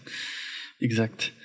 Mais ça m'embête. Enfin, je sais pas, parce que, enfin, quitte à claquer du pognon, et, euh, autant se donner les moyens de faire des trucs sympas quand même, quoi. Et là, j'ai l'impression qu'ils claquent à tour de bras, mais qu'ils font, ils font de la merde, quoi. Et puis, ils ont l'air de s'en foutre, mais assez royalement, et je. Mais ouais, mais ils s'en foutent, quoi. Parce mm. que je pense pas que, je pense pas que la qualité est vraiment un truc qui les importe là maintenant. Ouais. Bon. C'est juste du contenu, quoi, qu'ils veulent. Du contenu avec des Américains et dire, ah, regardez, euh, on est tellement fort qu'on produit des films avec des Américains. Ça a l'air d'être ça, effectivement. Ou avec des Anglais dans le cas de Statham. Hmm. Euh... Voilà, évasion de... Il y a un côté un peu... Euh, vouloir dominer euh, la... Enfin, tu vois, une, une forme de jalousie bizarre, hein, je pense. On dirait qu'ils essaient de rattraper quelque chose, en fait. Bah de... Mais ouais, mais non, mais de dire, bah maintenant euh, on est plus fort que vous, on vous achète. Ouais, ouais, ouais c'est vrai, exact, exact. Et au final, alors si tu le vois comme ça, ben, tu te rends compte que la qualité du film est vraiment secondaire. Quoi. Mm, mm, oui. Bon, avec un peu de chance, c'est aussi euh, si le public, euh, on va dire, euh, est euh, entre guillemets débutant, peut-être que ceux qui font les films euh, ou, ou, qui les financent, en tout cas, le sont aussi. Donc c'est peut-être quelque chose qui a amené à s'améliorer, à s'affiner. Je, je l'espère en tout cas parce que c'est vraiment des films inutiles, là, qui, qui, ne, ouais, qui, qui, ne servent personne au final. Là. C'est une tendance, ouais, non, voilà, qui me plaît pas beaucoup, qui, qui, qui, est pas gravissime, mais qui me, qui me plaît pas beaucoup. Voilà. Yep. Euh, autre chose ou Non. C'est bon. Ok. Euh, bon, moi je vais enchaîner sur un film que je ne sais. J'ai presque honte là. tu te démerdes. C'est tout ce que je peux te dire. Mamma mia, here we go again. Euh, réalisé par euh, Hall Parker. Euh, donc c'est une jukebox musicale romantique comédie ah bon, qui est la suite de Mamma Mia que j'avais jamais vu. Hein. ah d'accord. C'était, ça a été problématique. Hmm, je ne sais pas, je ne pense pas. je ne pense pas. ok, je t'écoute. Euh, donc qui se base euh, qui donc le Mamma Mia en il y a dix ans se basait donc sur un, un musical euh, du même nom euh, qui utilisait la musique d'ABBA. Mm-hmm. C'était il y a c'était il y a dix ans, arrête. Le premier Mamma Mia. Ouais. Ah bon, ok. Ah oui, exact. Et le musical, par contre, je crois que ça date de 2000, un truc comme ça. Quoi. Euh, donc moi, je connais pas spécialement un bas, jamais vu Mamma Mia et j'ai jamais vu le musical. ok. Mon avis sur Mamma Mia 2, je trouve n'a pas énormément de valeur, tu vois. Ouais, Mais bon, sûr. je l'ai vu, donc euh, voilà, je l'ai mis. Euh... On suit, euh... donc c'est la suite de Mamma Mia où on suit la fille de du perso euh, de le perso principal du premier film. je vais dire ça comme ça. D'accord. Euh, qui euh, finit le rêve de sa maman euh, qui apparemment est décédée. Spoiler pour ma mamie à 1, je ne l'ai pas vu, hein, donc je ne sais pas comment ça se passe. qui suit le rêve de sa maman et finit par ouvrir un hôtel sur une île toute paumée au fond de la Grèce.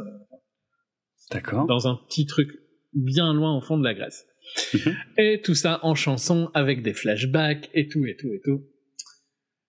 Si t'aimes bien bas, euh, ça doit être sympa. ok.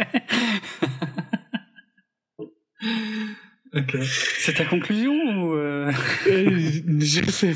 non, je peux dire un peu plus.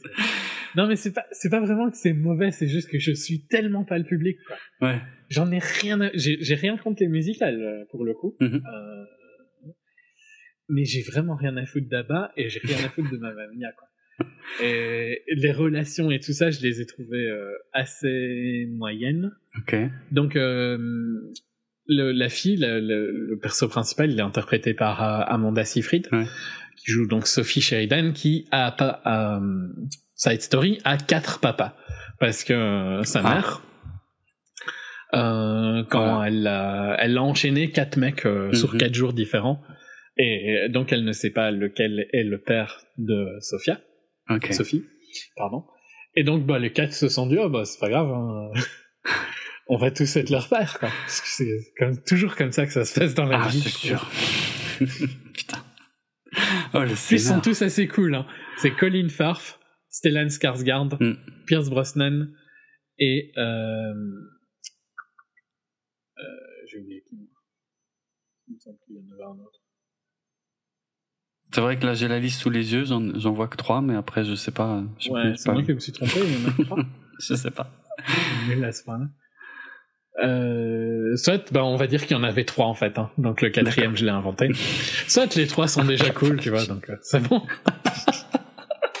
je suis désolé, je t'aide pas du tout, je t'écoute ramer là depuis, depuis deux minutes. Mais c'est très intéressant, vas-y, continue. Uh-huh, uh-huh. Euh, donc euh, voilà, elle a ses trois papas. Euh, il y en a.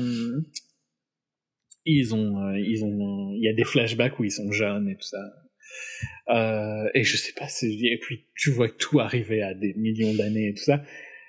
j'imagine que si tu es fan de la musique d'Abba, ça doit vachement passer différemment, tu vois. Ouais, Parce que euh, ma copine à côté, elle chantait et tout ça, donc ah tu vois, je, la voyais ouvrir la bouche, pas chanter euh, à haute voix, mais je voyais, tu vois, qu'elle euh, qu'elle suivait les chansons, donc. Je pense que si t'es à ce point-là dans le truc, ça doit, tu dois passer un bon moment. Ouais. Pour moi, assez moyen. Ok. j'ai survécu, mais voilà, je vais dire ça. J'ai survécu. D'accord. C'était, c'était pas le pire truc qui existe, mais pas loin. Euh, Est-ce que je le conseille? Si on est fan d'Abba hein Enfin, moi j'en connais pas des masses. Hein, je, je sais pas si oh, t'exagères. Moi, je, euh, sans déconner, j'aime beaucoup Abba. Je trouve ça vachement cool. Par contre, j'irai pas m'infliger ça. Vraiment.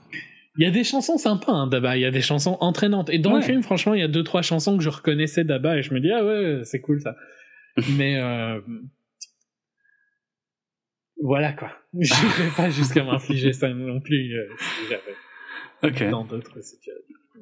Bon, les critiques sont très bonnes et le box-office est presque équivalent à celui de Solo, ce que je prends très mal. Euh, mais euh, bon. Moi, j'ai trouvé, en tant que film, j'ai trouvé que c'était fort euh, cliché et qu'il y avait, euh, il y avait pas mal de trucs que, que je voyais arriver à à, à, des millions d'années, quoi. tu vois, tellement c'était clair que ça allait être là. Je crois que c'est pas le but. Hmm. Non, voilà. Euh, je pense que c'est presque même voulu, quoi, que ce soit ah, cliché. possible, ouais. Euh... Et j'ai rien à critiquer des performances. À la limite, je dirais que euh, un des un des trucs que j'ai trouvé moyen, c'est, mm. enfin pas moyen, mais genre euh, la fille qui joue euh, la mère de Sophie dans les flashbacks, donc quand elle est jeune. Euh, elle est interprétée par Lily James. Lily James, ouais. Et elle, elle, elle est, elle est top quoi. Elle, elle illumine l'écran à chaque fois et tout ça. Elle En fait, il y a un peu, un peu ce paradoxe dans le film où les flashbacks me plaisaient quand même beaucoup plus que les scènes dans le temps présent. Mm-hmm. Euh, et je crois que c'était en grosse partie parce que ouais, je trouvais que Lily James était vraiment bien quoi. D'accord. Euh, je l'avais déjà vu dans deux trois autres films avant. Euh, elle était dans Darkest Hour notamment.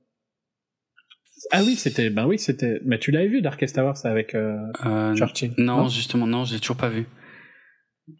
Elle jouait l'assistante de Churchill. Et Je l'ai- ouais, il me semble que je l'avais bien aimé. Mais voilà. Euh...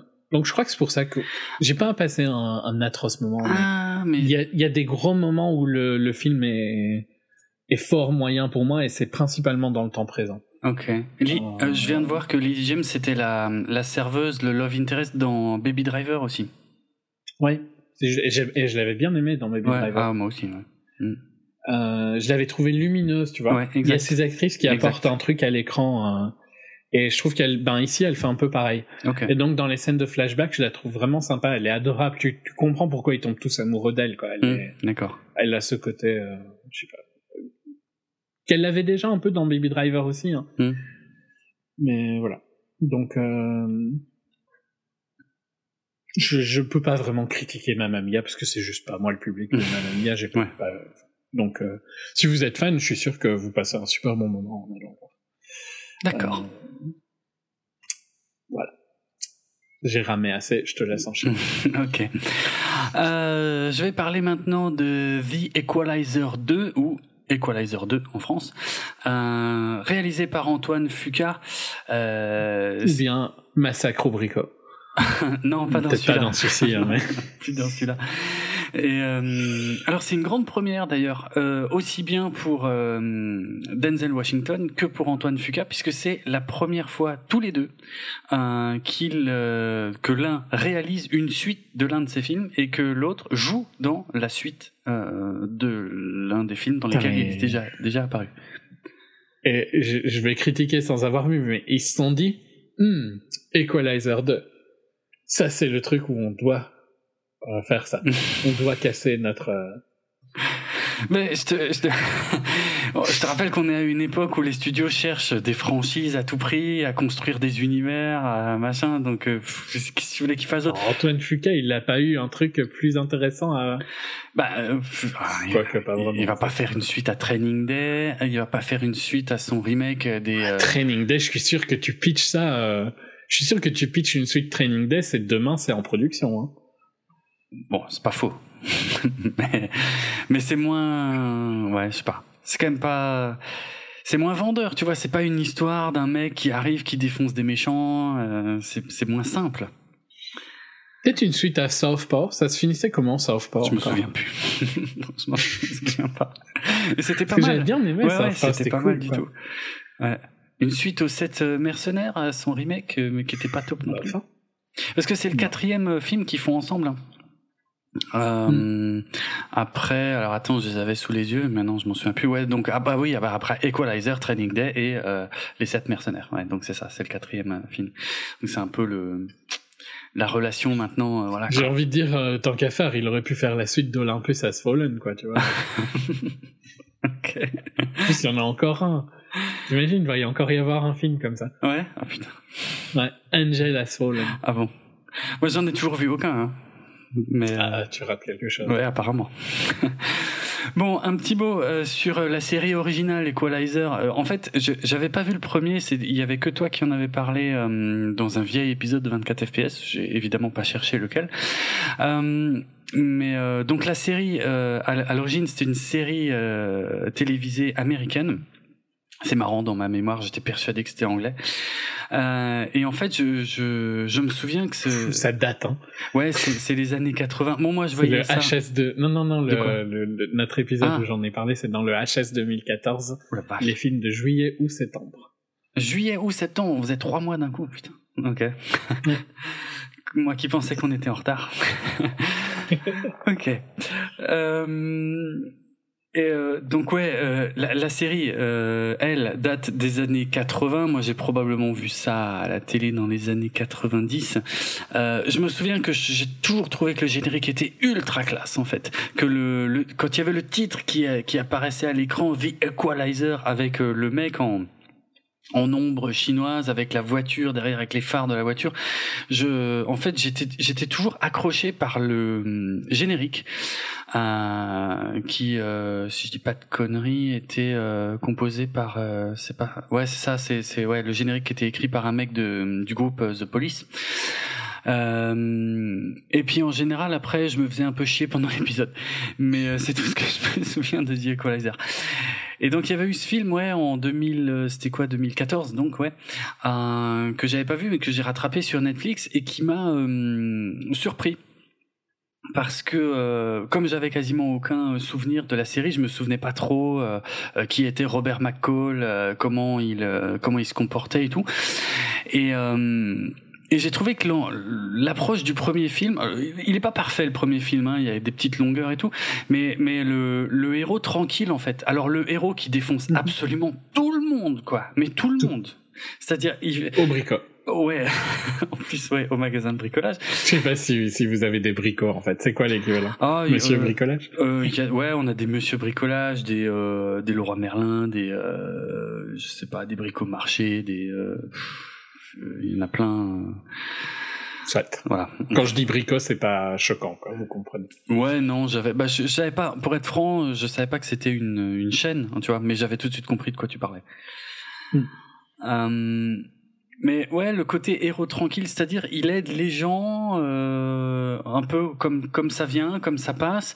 Euh, J'avais adoré le, finalement le fait qu'il se rende toujours sans armes et en bus euh, euh là où il doit aller. Enfin, euh, c'était euh, il y avait un côté working working class hero pour le coup, tu vois. Vraiment, le hmm. mec il a un petit boulot tranquille et puis par contre quand il va aider quelqu'un, il défonce les méchants, mais il les déboîte, mais d'une force, un truc de fou. Écoute, j'en étais au point de me dire, en voyant le film, je me disais, en fait, tu mets euh, lui, Robert McCall, et euh, comment il s'appelle maintenant, John Wick, pour prendre des références récentes, et il éclate John Wick, mais easy franchement tellement tellement c'est abusé en fait ça me faisait presque rire quoi mais c'est c'est marrant parce qu'il le joue avec une certaine gravité et tout et ça marche pas trop mal quoi donc là ils reviennent et je trouve que Chloé Grace Moretz jouait bien le rôle de la. Ouais.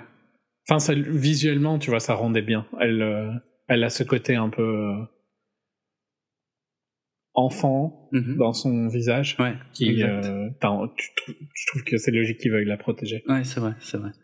Bon, on la voit pas beaucoup. Hein. Tu me l'avais déjà dit à l'époque d'ailleurs, et j'ai pu constater à quel point c'était vrai. Mais oui, oui, elle reste un personnage important, en effet. Donc voilà, là on est dans la suite euh, directe. Euh, on retrouve Robert McCall. Alors tu vois, premier truc que j'ai trouvé un peu dommage, c'est qu'il il, prend plus le bus en fait, et il bosse plus au magasin de bricolage non plus. Moi, tu me diras, euh, vu la fin du 1, ça c'est peut-être un peu normal.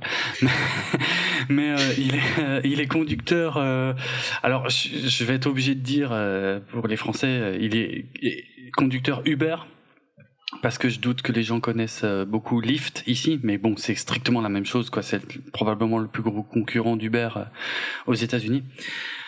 Euh, dans le monde, hein. Dans le monde, d'accord. Je pense. Ok. Il y a des Lyft dans pas mal de pays autres que. D'accord. Mais ça a un nom, hein, par contre. Bah comment tu, ouais, comment t'appelles ça? Je sais plus, mais continue et je vais te le trouver. D'accord. et et en fait, bon, le, le, film est un peu bizarre parce que je vais pas trop en dire sur le scénar parce que justement il est un peu euh, le film est un peu mal foutu à ce niveau-là. Le scénar met très très très très très très longtemps à se révéler en fait. Euh, ce qui à ce stade de l'histoire est, est, un peu un défaut, je pense, parce que mm-hmm. les scènes que j'ai préférées, si tu veux, c'est quasiment les, les, deux premières scènes avec euh, McCall où on le voit euh, aider des gens, euh, voilà, complètement random.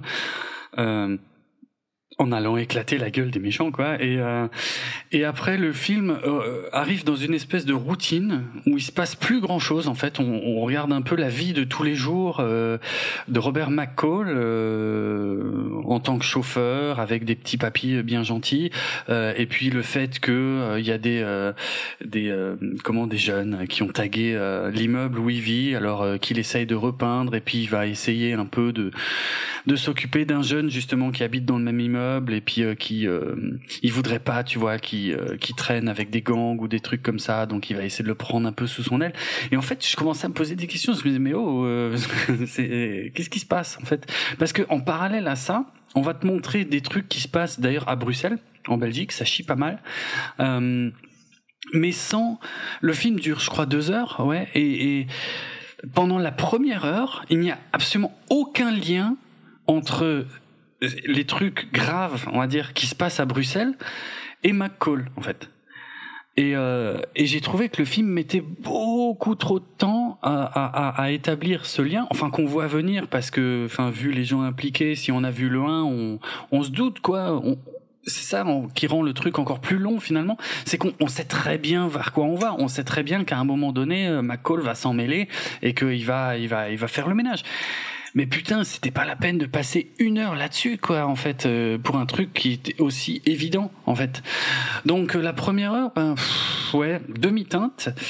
Euh, la deuxième heure, par contre, ça commence à barder un tout petit peu plus, mais c'est ouais, c'est efficace, tu vois, c'est correct. Et je retiendrai surtout, par contre, toute la scène finale, tout le climax que j'ai trouvé vraiment pas mal, par contre. Donc un film globalement que j'ai trouvé moyen, euh, mais avec un climax, ouais. Euh, bah du coup, si je voilà, si je parle pas du tout du scénar, effectivement, je peux pas trop parler du climax non plus, mais mais en tout cas, il y a il y a euh, le décor utilisé pour euh, toute la grosse scène d'action finale est euh, est vraiment sympa et et ouais, j'ai trouvé que la scène était était bien efficace. De toute façon, Antoine Fuca dans les scènes d'action est relativement efficace. Il y a pas de il y a pas de souci, mais voilà. En tout cas, c'est un peu, c'est une suite un peu en demi-teinte par rapport au, premier qui était euh, qui était un peu spécial aussi en fait quelque part. Il fallait, il faut quand même avaler quelques couleuvres parce que le mec il est vraiment invincible, immortel quoi. C'est un truc de fou. je te jure, c'est, euh, euh, il est. Moi c'était déjà le cas dans le premier. Ouais ouais, donc c'est un peu voilà, c'est bon. Si on a apprécié le premier, il n'y a pas de grosse raison de détester le second, si ce n'est que il y a il y a ce gros problème de rythme dans le scénario qui euh, qui prend beaucoup trop de temps pour arriver à quelque chose qu'on voit venir depuis le début et qui qui, n'est même pas caché de toute façon. On sait très bien quels sont les liens qui vont finir par se lier, donc. Euh, euh, ouais, j'ai pas compris ce problème d'équilibrage, quoi. C'est dommage. Voilà.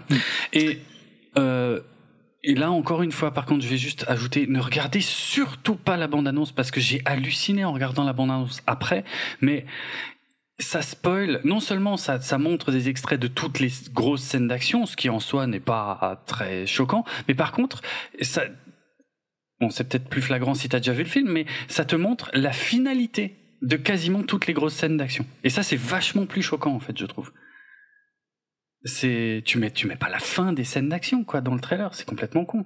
Le but c'est de donner envie. C'est pas de dire comment ça finit. Enfin bon voilà je, trouvais ça particulièrement débile. Mais bon je l'avais pas vu avant donc c'est bon. Un chauffeur de VTC ah mais oui mais oui en plus je savais. Chauffeur de VTC tout à fait. Exact. Mais bon euh, ouais. Bien souvent j'ai l'impression si tu dis chauffeur Uber c'est plus clair. Ici en tout cas. Ouais ouais je suis non mais je suis d'accord c'est mm. plus clair. hein de dire ça. Euh... Ouais, c'est comme si tu dis du high sharing. Moi, je, enfin, je trouve pas que c'est parlant. Non. Mais bon. Euh, voilà, ok. On fini pour euh, ouais, euh, Equalizer. ouais, je crois que c'est à peu près. Euh... Ouais, de toute façon, j'avais pas vraiment d'anecdote. Euh. Non, c'est tout. C'était juste que, en fait, c'était la, ouais, c'est la première fois que les deux, le réalisateur et l'acteur, font une suite. Voilà. C'était la plus grosse anecdote que j'avais là-dessus. Ok. Euh, je vais enchaîner sur The Spy Who Dumped Me, de, réalisé par Susanna Fogel, euh, mhm. écrite par Fogel et David Isserson, et avec euh, Mila Kunis et Kate McKinnon en, dans le, les deux euh, personnages principaux. Ça parle de quoi? Ça parle d'une donc du perso de Mila Kunis, Audrey et de sa meilleure amie Morgan, euh, qui sont deux filles qui travaillent, euh, qui ont des petits boulots sans importance. Euh, et euh, le perso de Mila Kunis, hein, donc euh, Audrey, se fait euh, larguer par son copain par texte message. Et, et puis par par plein d'actions, enfin par plein de, de, petits trucs qui, a, qui arrivent, elle comprend qu'en fait euh, son ex-copain l'a largué parce que, euh, enfin son, son ex-copain l'a largué parce que c'était un espion et il voulait la protéger et tout ça et il avait une mission pour euh, ou s'il ne remplit pas sa mission, le monde est en danger. D'accord. voilà le pitch de base du truc. donc le, le côté humoristique, ben c'est que c'est rarement des des filles, tu vois, dans ce genre de rôle. Qu'un mec doive se retrouver à euh, prendre euh, le relais d'un de quelqu'un expérimenté, tout ça, ça mm. a déjà été vu plein de fois. Ouais. Ici, le côté marrant, c'est que c'est euh, deux filles. D'accord. et donc elles vont prendre le relais d'essayer de, mener sa mission à bien. Et là où c'est surprenant, c'est que c'est assez comique, ça, ça m'a pas trop surpris parce que j'aime bien Mila Kunis, donc euh, j'aime bien ce genre de comédie en général. Mais par contre, c'est ultra violent. Ah bon? Et ça, je l'ai pas vraiment vu venir. Sérieux? Euh, Ouais, c'est vraiment euh, les scènes d'action sont violentes et je sais pas si c'est R rated, mais si ça l'est pas, ça me surprend parce que c'est trash quoi. Ah ouais. Euh, et, et, le rythme euh, est maintenu tout au long du film et tout ça, donc je vais pas spoiler sur euh, tout ce qui se passe, mais elle se retrouve dans plein de situations euh, exagérées et tout ça, mm-hmm. où je dirais pas qu'elle gère, c'est pas genre Equalizer, mais elle survive. Okay. et par contre, les trucs qui se passent autour d'elle sont vraiment trash. et c'est sympa si on a envie d'un film d'action un peu différent, action comédie quoi euh, j'ai trouvé ça vraiment super, super léger et super amusant. Je vais juste dire un petit point négatif, c'est le perso de Kate McKinnon. Et c'est une actrice, je pense qu'on en a déjà parlé. Bah, dans Ghostbusters, euh, ouais. Ouais, dans Ghostbusters, mais il y avait un autre truc, il me semble, dans Rough Night. T'avais vu Rough Night ou pas? Euh, Je crois, oui. C'était avec euh, Scarlett ah, Johansson. Oui, oui, oui, exact. Avec le stripper, là, ouais, tu ouais. vois, où elle jouait une Australienne. Ouais, exact, ouais. Euh, ben, je crois que je l'aime pas en fait comme actrice. C'est vrai? Ouais. Parce que moi je l'aime bien. Parce que elle me saoulait dans Rough Night, tu vois. Bah, elle en fait des tonnes en fait. Euh, ouais. Et, et, pour moi, elle en fait trop quoi. Ok. Parce que moi, euh, moi et ici c'est la même chose. Moi, je l'ai vu en faire des tonnes dans, dans deux très mauvais films où, où j'avais l'impression que les autres autour faisaient pas d'efforts et que elle, elle essayait vraiment de construire un personnage, certes euh, cliché. Euh, donc, euh, je, je l'avais plutôt bien apprécié, mais ok. Donc toi, pour toi, dans Rough Night, elle, c'était pas lourd? Non son truc euh, australien euh, surjoué à mort? Non, parce que le parce que le reste était pire. je, je, sais, c'est assez nul comme défense, mais mais c'est vrai. Ouais. Mm. Ben voilà, si si t'aimes bien, ça, enfin, il y a c'est présent dans le film, quoi. Son côté euh, too much bigger than life. Okay. et je trouve qu'elle joue tout le temps un peu la même chose. Donc ça, c'est présent dans le film, mais ça, c'est la partie qui m'a un peu le moins amusé. Mm -hmm. Euh, mais par contre, euh, ouais, je trouve que Milan Kunis c'est super fun, euh, ses réactions et tout ça sont top. j'ai bien aimé le, rythme, j'ai bien aimé la violence et tout ça. Par contre, ça peut être surprenant à quel point c'est violent quand on s'attend à voir une comédie. Ah ouais. Alors je viens de vérifier, effectivement, aux États-Unis, il est classé R, alors qu'en France, il est tout public avec avertissement. Et alors qu'en Allemagne, par contre, c'est interdit au moins de 16 ans par exemple. Ouais, ben moins de 16 ans, ça me paraît logique. Mm, mm. quand même. Euh, ah. bon, on n'est pas sur un truc euh, glauque et atroce non Ouais, plus, ouais. hein, mais c'est juste que c'est euh, il y a du sang. Ah bah, Il y a France. quelques blagues marrantes, hein, par exemple, euh, il y a une blague avec Edward Snowden et tout ça. Ok. Ça joue. Il y, a, il y a quelques trucs fun, euh, mais Ça me Voilà, donnerait presque envie, pour être c'est plus action que. Enfin, c'est action comédie quoi. Ouais. Mais il y en a pas tant que ça hein, des films action comédie de nos jours. Mais non, justement. l'équilibre est assez assez euh, et l'équilibre est à 50-50. Ouais. On est plus souvent sur un truc qui, te- si on est sur de l'action, ça turn vite dark. Oui. Et si on est sur de la comédie, ben alors il y a l'action est là, mais pas trop quoi. C'est vrai, c'est vrai. Euh, Mais il y avait euh, comment ça s'appelait? Il y avait Hitman et Bodyguard là euh, il y a quelques mois, mais qui était euh, qui avait des défauts. oh, ça j'ai pas été voir, ça avait l'air oui, bon, c'était euh, c'était pas très glorieux, mais il y avait des trucs marrants parfois. Euh, en fait, ce que tu dis là, me, par contre, me fait penser au film Spy de Paul Feig. ben c'est un peu un peu le même temps, mais un peu plus comédie. D'accord. Un peu, peu plus comédie US, tu vois. Ok. Euh, Oh, ça peut être pas mal. Mais moi j'aime bien Mila Kunis dans les comédies US, je trouve qu'elle fonctionne bien. Mm. Donc, euh, Et toi, t'as- t'aimes mieux Kate que moi, donc ça devrait passer euh, facile.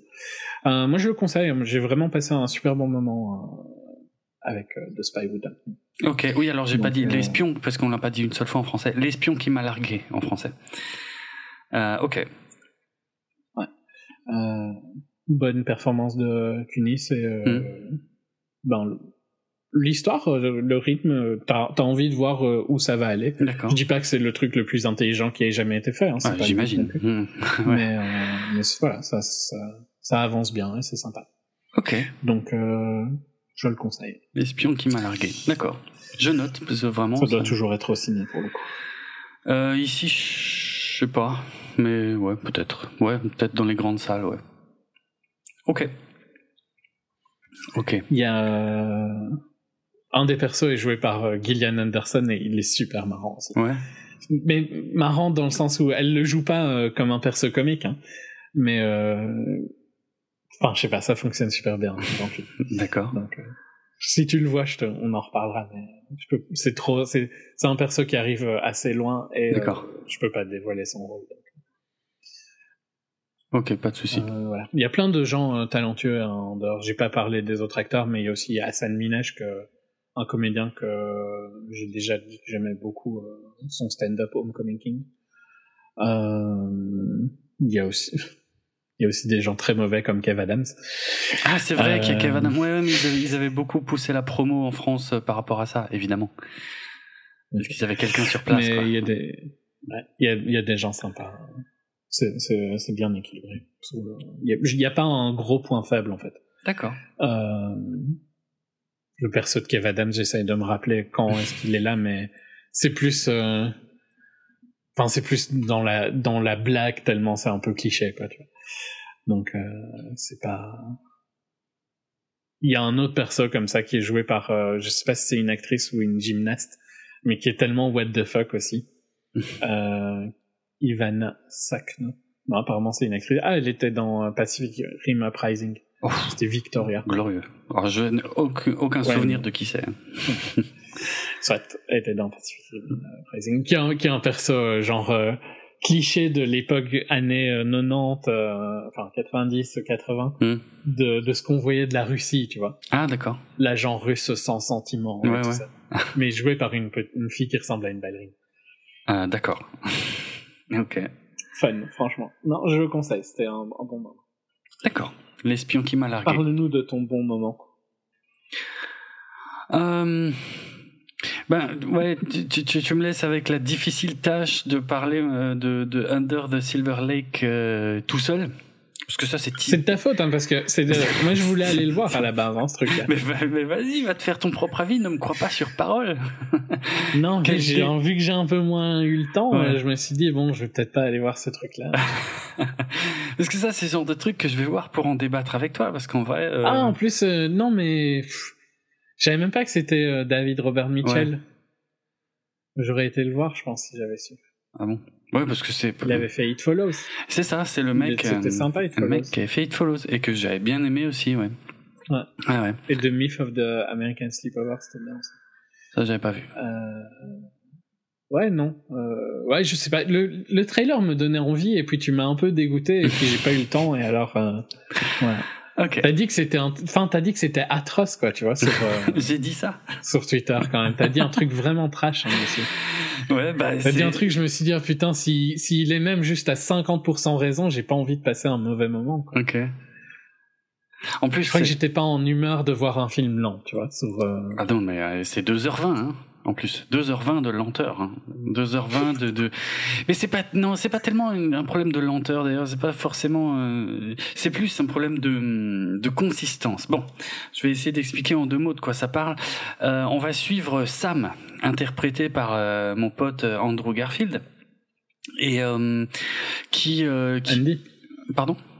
Si c'est ton pote, appelle-le Andy, quoi. Ah oui, non, mais enfin, c'est ironique. non, hein. pas, c'est pas encore ton pote à ce Non, moment mais ce sera jamais mon pote en vrai. hein. En fait, je, je l'aime pas. je peux rien faire. mais je- Ouais, tu l'as bien aimé dans le film de, de l'autre. De, oui, de. Oh putain, putain, c'est incroyable, la vieillesse, tout ça, les ravages. Euh...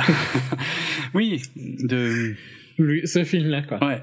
C'est ça. On voit lequel film. hein. Mais exactement. nos auditeurs aussi, tu vois, sûr, on voit quel film. C'est ça, c'est qu'on sait de quoi on parle. Mais attends, Axe Ridge, voilà, de Mel Gibson. Euh, je sais plus comment ça s'appelait en français. Bref. Euh... Donc, euh, oui, bah, c'est la seule fois où je l'ai apprécié. Hein, apprécié. Mais c'est vrai qu'il était non, mais le personnage était très fort et il le portait bien. Donc ça, là, là voilà, là ça, ça marchait bien.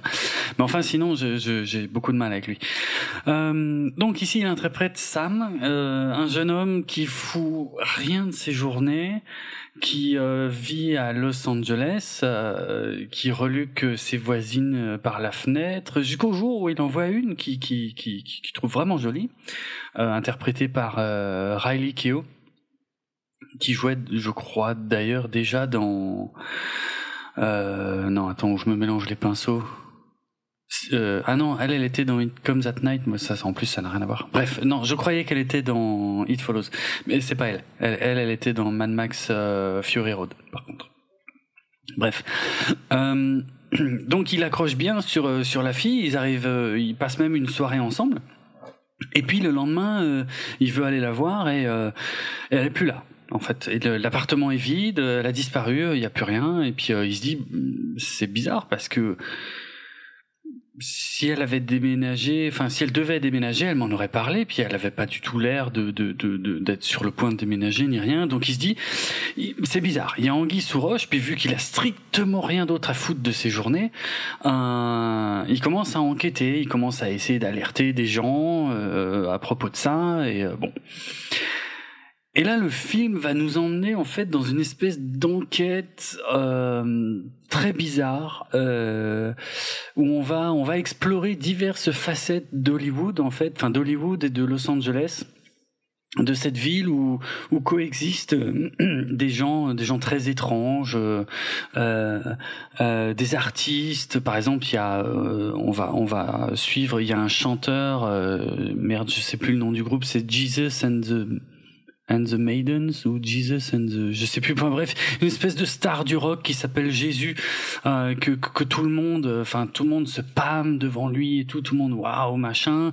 Euh, euh, tout ça va se mélanger avec des légendes locales le fait qu'il y a une une histoire de il y a un tueur de chiens euh, qui, qui qui semble sévir à Hollywood depuis longtemps mais on comprend pas on sait pas trop qui c'est. Puis il y a aussi d'autres légendes. Il y a la légende du baiser du hibou par exemple, euh, on dit que euh, existerait une une femme avec une tête de hibou euh, qui, qui, se range chez les gens la nuit. Enfin, c'est un mix super bizarre en fait entre plusieurs histoires différentes on, franchement on s'y perd un petit peu.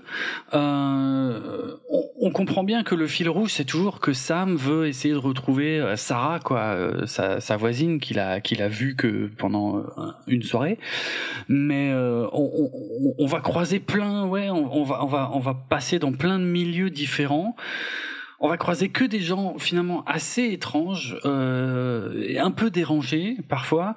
Euh, et on pourrait y voir un peu une critique de, de, de, de des gens de Los Angeles d'Hollywood mais euh, c'est peut-être le but je sais pas mais il y a, y a une espèce de vacuité générale en fait dans tout ça. Ouais mais c'est un peu ailé hein, ça par contre. Ouais. Enfin moi c'est un peu ce que j'avais envie de voir quand je pensais aller voir le film et puis je te blâme à moitié. C'est vrai que tu m'as un peu démotivé sur le je crois que le jour j'ai vu ton tweet et je me suis dit, oh, je suis pas sûr que d'avoir envie de voir ça là maintenant. Mm. Euh, mais ouais, le côté un peu LA, euh, la vacuité de LA et tout ça. Euh, et le fait que c'est un monde bizarre, quoi. LA, tu vois, c'est quand même une ville. C'est vrai. Quasiment tout le monde est un expat. Ouais. Si tu comptes expat, dans le sens, tu viens du même pays, mais. Ouais, ouais. Je sais pas, il y a une particularité à LA qui rend bien dans ce genre de film, quoi, je trouve. Donc euh, après voilà, ça apparemment c'était très chiant, mais à mon avis ça m'aurait peut-être plu quoi. Et c'est pas impossible parce que c'est un film finalement qui est tellement bizarre que je pense que chacun peut y voir autre chose en fait. Donc c'est c'est très compliqué de critiquer ce genre de film. Moi ça m'a profondément ennuyé parce que tu passes ton temps à te demander où tu vas en fait et tu sais jamais. Ouais, mais parce que t'arrives jamais à te relâcher, à juste apprécier le. Mais, mais c'est un vrai problème que t'as en général. Hein. Tu veux toujours que les films aillent quelque part. Mais, mais attends, là, c'est le film qui me vend ça, qui me vend une enquête pour essayer de retrouver une fille euh, et, euh, et qui mélange ça avec des histoires de, de sociétés secrètes, de messages cachés, euh, de, de, de, de, de chasse au trésor, enfin de, de, de, de ouais, de de mystère en fait qui qui qui qui traînerait depuis des décennies à Hollywood et tout. En fait, c'est un film, si tu veux, moi je me laisse porter parce que le film m'apporte de plus en plus d'éléments. Il, il a l'air de construire quelque chose. Et puis mais il et, conclut. Et puis il, va conclut rien. Ben ouais, enfin il va sur autre chose. C'est pas forcément qu'il conclut rien. Je dirais pas qu'il conclut rien. Euh, c'est ça le pire, c'est que ok, il y a, y a euh, éventuellement parfois euh, quelques réponses. tu vois, c'est pas le souci n'est pas vraiment qu'il y a aucune réponse, mais c'est juste le film part dans tous les sens en fait. Il y a il y a littéralement plusieurs histoires qui se croisent et euh, et, et, au bout d'un moment, enfin, tu. Le, déjà, le problème, je trouve que le personnage principal n'est pas n'est pas attachant, n'est pas intéressant en fait. Je sais pas qui c'est ce mec. Je sais le l'investissement le, le, qu'il va mettre, on va dire, dans cette enquête et paraît presque disproportionné, justement pour quelqu'un qui habiterait Los Angeles, tu vois je veux dire, ça, mm. ça doit pas être si bizarre non plus que que, que une, une une actrice, une jeune fille qui veuille devenir actrice disparaisse du jour au lendemain, euh, alors que ses amis euh, à elle ne s'en inquiètent pas du tout, tu vois. Donc y a, tu te dis mais pourquoi il insiste comme ça quoi en fait? Et puis euh, et puis en fait il va à chaque fois on va découvrir d'autres choses, on va aller, je te dis, euh, euh, un peu dans le monde du cinéma, mais aussi un peu dans le monde de la de la bande dessinée underground, et puis un peu dans le monde du, du, du, de la musique. On, on, va traverser des tas d'univers comme ça pour euh, finalement euh, croiser juste des gens plus excentriques les uns que les autres qui, qui, qui ont qui croient tous avoir des réponses par rapport à, à, ce qui se passe à Los Angeles et puis pour évidemment la plupart du temps se rendre compte que c'est du vent quoi. C'est juste que c'est c'est ça fait tellement longtemps souvent qu'ils sont là ou soit ils sont victimes un peu du, de ce qui se passe là, soit ça fait tellement longtemps qu'ils sont là qu'ils alimentent euh, finalement eux-mêmes un délire qui qu'on ne sait pas s'il existe vraiment. Et euh, mm-hmm. mais 2h20 c'est beaucoup trop long pour ça en fait. Et l'autre problème c'est que le, le, le, personnage d'Andrew Garfield se, se, ridiculise assez souvent en fait. Hein. Il est, il est complètement largué. Tu vois, il a pas du tout sa place en fait dans tous ces univers. Il navigue, euh, il se laisse un peu porter en fait par tous ces trucs. Et il y a, y a un côté un peu comique dans le film. Enfin, pour moi, qui, qui je trouve qui marche pas en fait. Donc L'histoire, c'est n'importe quoi. Le comique, bien souvent, marche pas vraiment. C'est même plus glauque. Enfin, pas glauque mais cringe comme tu disais tout à l'heure tu sais c'est un peu c'est un mmh, peu gênant mais mais mais c'est pas c'est pas des trucs très intéressants qui se passent en fait d'une manière générale. Et puis surtout peut-être ma critique principale c'est au final de me dire que un mec qui branle rien à Los Angeles qui va se mêler d'une enquête euh, complètement rocambolesque alors qu'il devrait euh, pas du tout et qui va l'amener à croiser des tas de personnes euh, toutes les plus excentriques que les autres ben moi j'ai déjà vu ce film et ça s'appelle The Big Lebowski et c'est absolument génial quoi. Et là c'est c'est le même principe mais en chiant en fait. Avec alors il y a plein d'idées, tu vois, il y a, y a, même des plans. Je vais être franc, il y a des plans que j'ai trouvé très très jolis. Euh, il y a des mises en scène, il y a des. Ouais. Il faut dire dans déjà dans It Follows, il avait des super beaux plans. Ouais, ouais, ça il sait faire. Mais par contre l'histoire, c'est une catastrophe. Je suis désolé, c'est euh, tu tu enfin pour moi, tu sors de ce film T'as l'impression qu'on s'est foutu de ta gueule en fait, parce que parce que t'aurais pu faire deux fois plus court et t'aurais pas raconté grand chose de plus ou de moins quoi. Et c'est c'est ça me gêne beaucoup. Euh, par exemple, euh, le réalisateur se fait plaisir euh, parce que dans comment il y a des scènes qu'on pouvait voir dans les bandes annonces aussi où la jeune la jeune fille là qui va qui va disparaître assez rapidement là au début du film euh, est dans une piscine et euh, apparemment, les plans où elle est dans cette piscine, euh, euh ce sont des plans en fait qu'il a euh, qu'il a reproduit à l'identique euh, du dernier film de de Marilyn Monroe qui s'appelle, enfin qui s'appelait Something's Got to Give, le le le, le film pendant lequel, enfin Marilyn Monroe est décédée pendant le tournage de ce film en fait, donc le film je crois n'a jamais vraiment euh, n'a jamais été terminé, euh, mais euh, il y a des images qui sont euh, qui sont trouvables et qui sont visibles, dont Marilyn Monroe dans une piscine. Et en fait là il, il s'est amusé à faire à refaire ça à l'identique. Et en fait c'est pour moi, euh, et puis je parle même pas de, de du petit euh, clin d'œil euh, d'Andrew Garfield par rapport à Spider-Man. À un moment, il y a un comics de Spider-Man. Bref, euh, ça paraît. En fait, c'est le réalisateur qui se fait plaisir, mais je suis pas sûr que le plaisir soit vraiment euh, vraiment communicatif en regardant le film quoi parce que tu comprends rien quoi. Lui s'est fait sûrement très très plaisir à mettre en scène tous ces trucs à diriger tous ces personnages et à écrire ces dialogues euh, euh, parfois très étranges. Mais franchement euh, tu je sais pas moi je trouve pas ça très intéressant quoi. Et il a, pourtant il a du talent non tu, tu trouves que c'est une baudruche vide et interminable prétentieux très long euh. c'est ça que j'avais mis dans mon voilà tweet ce que hein. tu penses. Mm. oui. Ouais exact mais ouais j'ai eu du mal à le retrouver mais je l'ai retrouvé Ah ouais, non, mais c'est ça, c'est vide en fait. Il, il, se passe beaucoup de choses, il y a plein de persos, mais il y a, il y a, il y a un sentiment d'inutilité en fait de, de, de, tout ça, quoi.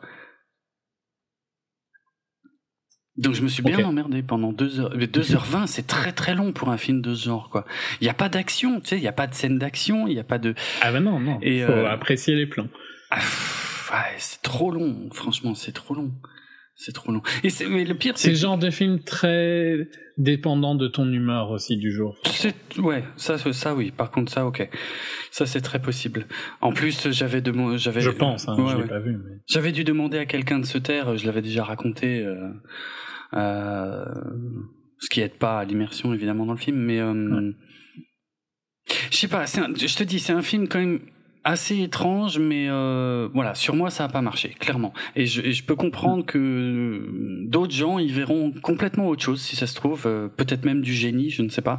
C'est pas mon cas. J'ai trouvé que c'était euh, franchement prétentieux parce que euh, parce que ça se voit que le mec a du talent, mais qu'il en, il, en fait pas grand chose. Il en fait juste n'importe quoi. Et j'ai, moi, je, enfin, quand je regarde un film comme ça, je vois le mec en fait qui, avec un petit sourire narquois, qui se dit ah putain, je les prends bien pour des cons. Là, il croit qu'on va aller vers là, et en fait, boum, allez, on part vers totalement autre chose. Mais tu fais ça une fois, dix fois, quinze fois pendant le film, et au bout d'un moment, tu comprends plus rien. Enfin, c'est pas que tu comprends rien, mais c'est, tu te demandes pourquoi, pourquoi je suis en train de regarder ça, quoi.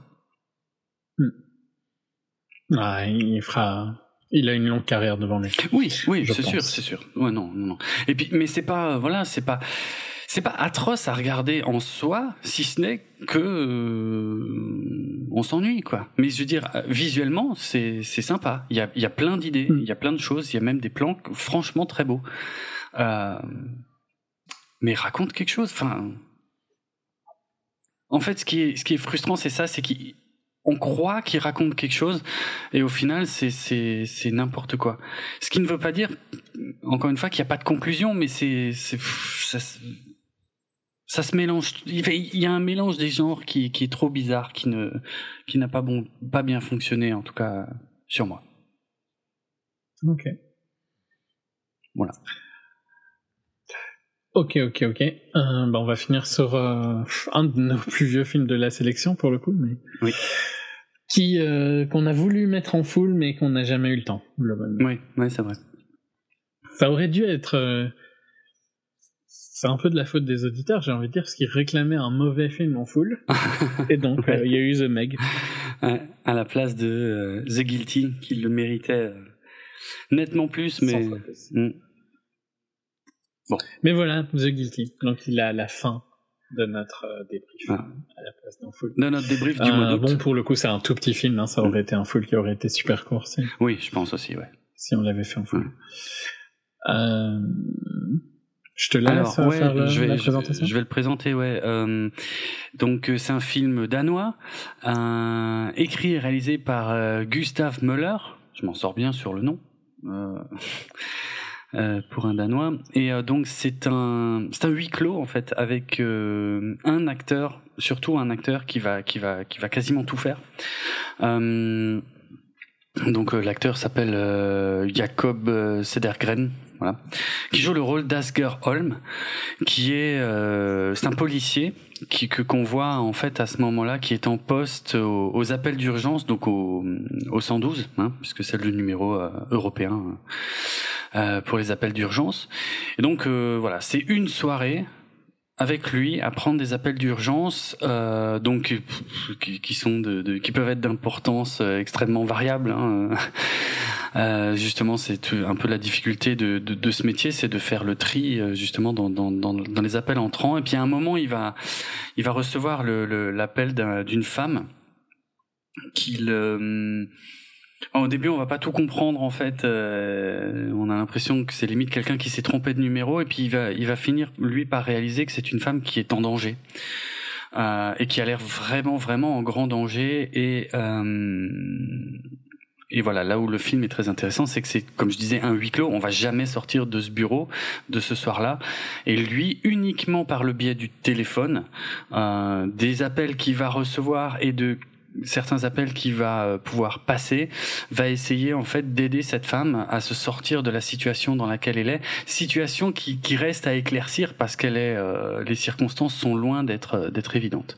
Donc toute l'histoire du film se fait uniquement en regardant quasiment tout le temps le visage de ce mec en fait au téléphone, euh, avec la voix par contre de ses de ses interlocuteurs. Et je pense que tu l'as noté, mais il y a un, un super boulot qui est fait sur le sound design, c'est-à-dire que là, pour le coup, c'est pas très réaliste, mais quand, quand il a des gens au téléphone, en fait, on entend toute l'ambiance sonore des gens qui sont euh, au téléphone avec lui et ça, ça aide vachement l'immersion, en fait. Je sais pas comment dire, euh, parce qu'on on, on, voit quoi, on visualise absolument tout ce qui se passe. Ouais. Et c'est euh, et c'est un film qui est assez dur. Euh, je crois que je l'avais dit sur Twitter, c'est un film qui est peut-être pas pour tout le monde parce que c'est c'est vraiment pas facile. Euh, même si on ne voit rien.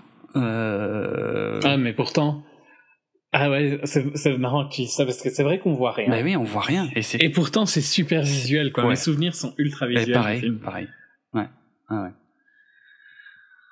Donc voilà, c'est c'est super bien décrit à chaque fois qu'il y a une scène que et il y a des scènes dures. Hein, ah ouais. Mais tu les imagines quoi. Ouais. Et je pense que tu les rends encore probablement pire que ce qu'elles auraient pu être ah bah si elles avaient été tournées.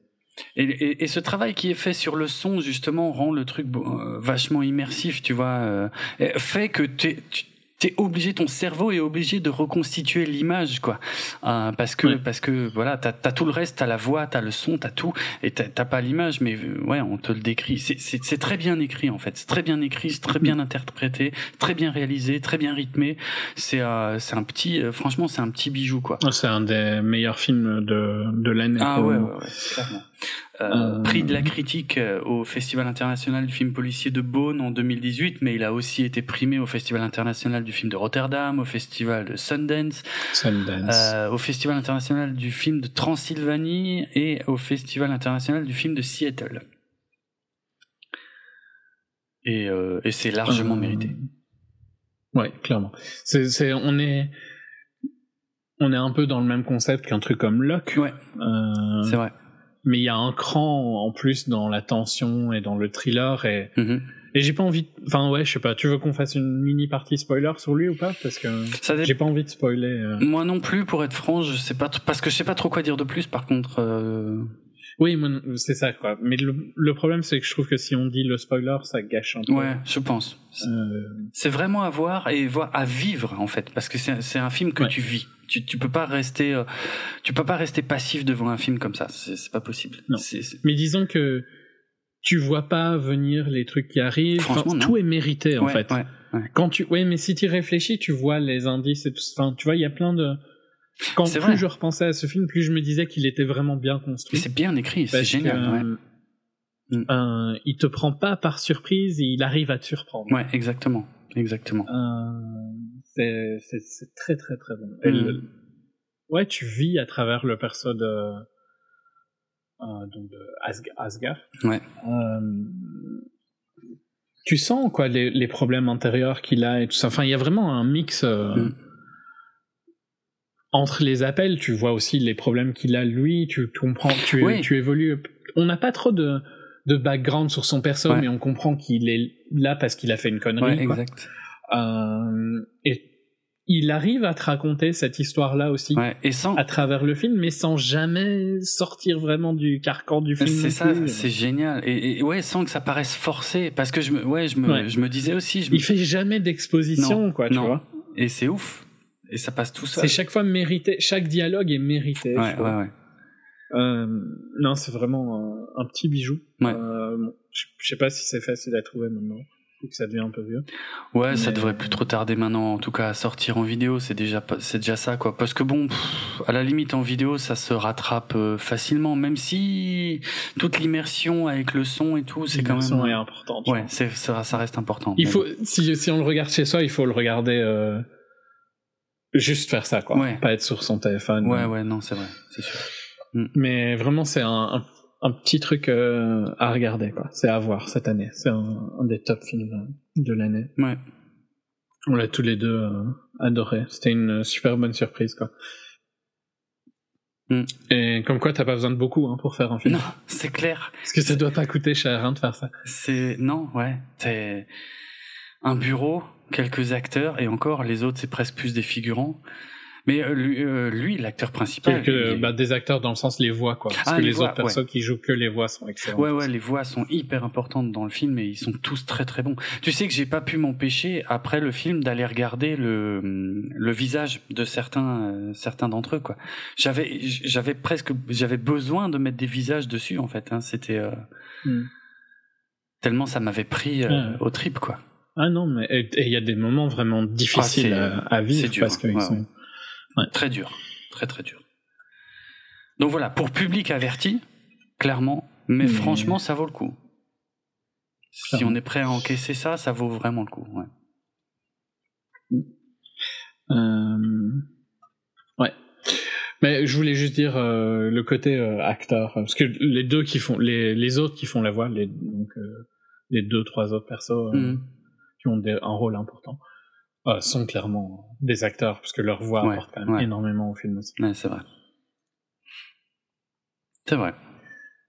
Euh... Ouais, ben voilà. si on part pas en spoiler, j'ai pas grand chose de plus à dire parce que c'est vraiment excellent et c'est tout. Mm. Euh, mais je, je, trouve pas spécialement qu'il y a besoin de parler du parce qu'on je pourrais pas vous dire pourquoi c'est plus excellent euh, parce qu'on va spoiler quoi. Donc euh, je pense qu'on peut s'arrêter là. Je suis d'accord. Mais ouais, vraiment, euh, chaque. Euh, c'est jamais de l'exposition et c'est jamais une surprise euh, qui sort de nulle part. Non, c'est. ça, c'est un truc que je déteste, le truc à la Shyamalan. ouais. Non, non, c'est très bien construit. Comme même si je trouve que Fight Club a un peu mal vieilli sur certains points, hmm. je trouve que Fight Club est un, film Fight Club ou Usual Suspect, tu vois. C'est les exemples de comment faire une surprise bien faite. Oui, avec une construction. Euh, et ici, je trouve qu'on est un peu plus sur, plus proche de ça, quoi. Mm-hmm. Voilà. Euh, autre chose ou on clôture là? Non, je crois qu'on peut euh, clôturer. Ok. Bien, si vous voulez écouter nos autres épisodes de 24 FPS, vous pouvez les retrouver sur notre site www.bipod.be, sur notre hébergeur audio djpod.com slash 24 FPS, sur les réseaux sociaux, la page Facebook 24 FPS Podcast, sur Twitter 24 FPS Podcast, et également sur vos programmes de téléchargement de podcasts favoris, y compris Apple Podcast. Vous pouvez nous laisser des notes et tout ça, ça aide toujours la visibilité. Si vous voulez nous contacter en direct, moi sur Twitter c'est atrates, R-H-I-T-Z. Et moi, c'est at Dravenardrock, D-R-A-V-E-N-A-R-D-R-O-K. Euh, j'ai lancé un nouveau podcast euh, qui s'appelle Artefrac, en un seul mot, A-R-T-E-F-R-A-K.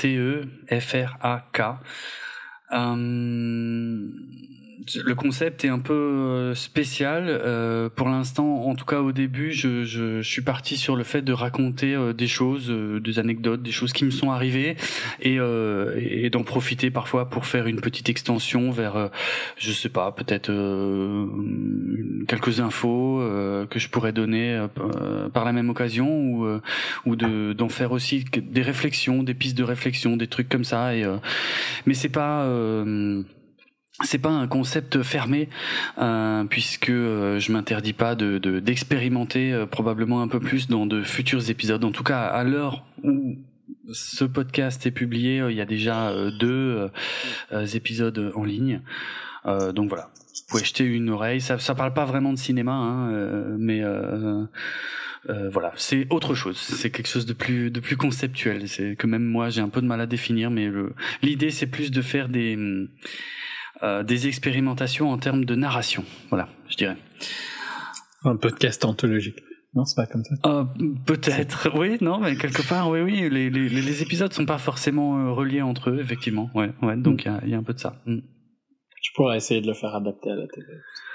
Ouais, ouais, c'est pas vraiment mon but, mais non, c'est pas ton but. bah écoute, les podcasts commencent à être adaptés à la TV. C'est vrai, non mais sans déconner, lequel?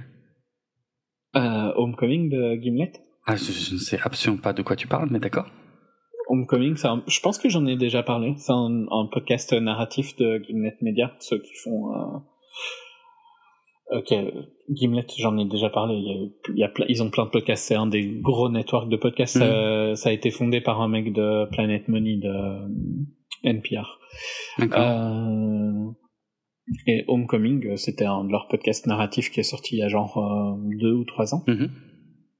Et Amazon euh, l'a adapté, mais mais genre, enfin l'adapte, mais genre c'est pas avec n'importe qui, hein. C'est avec Sam, c'est deux Sam Esmail. Ah ouais? Donc le mec de euh, Mr. Robot, et c'est avec Julia Roberts. Donc euh, ils ont mis le paquet. Quoi. Ok. Ok. Mais ouais, ça vient d'un podcast à la base. Donc je pense que ça va arriver de plus en plus. Oui, effectivement.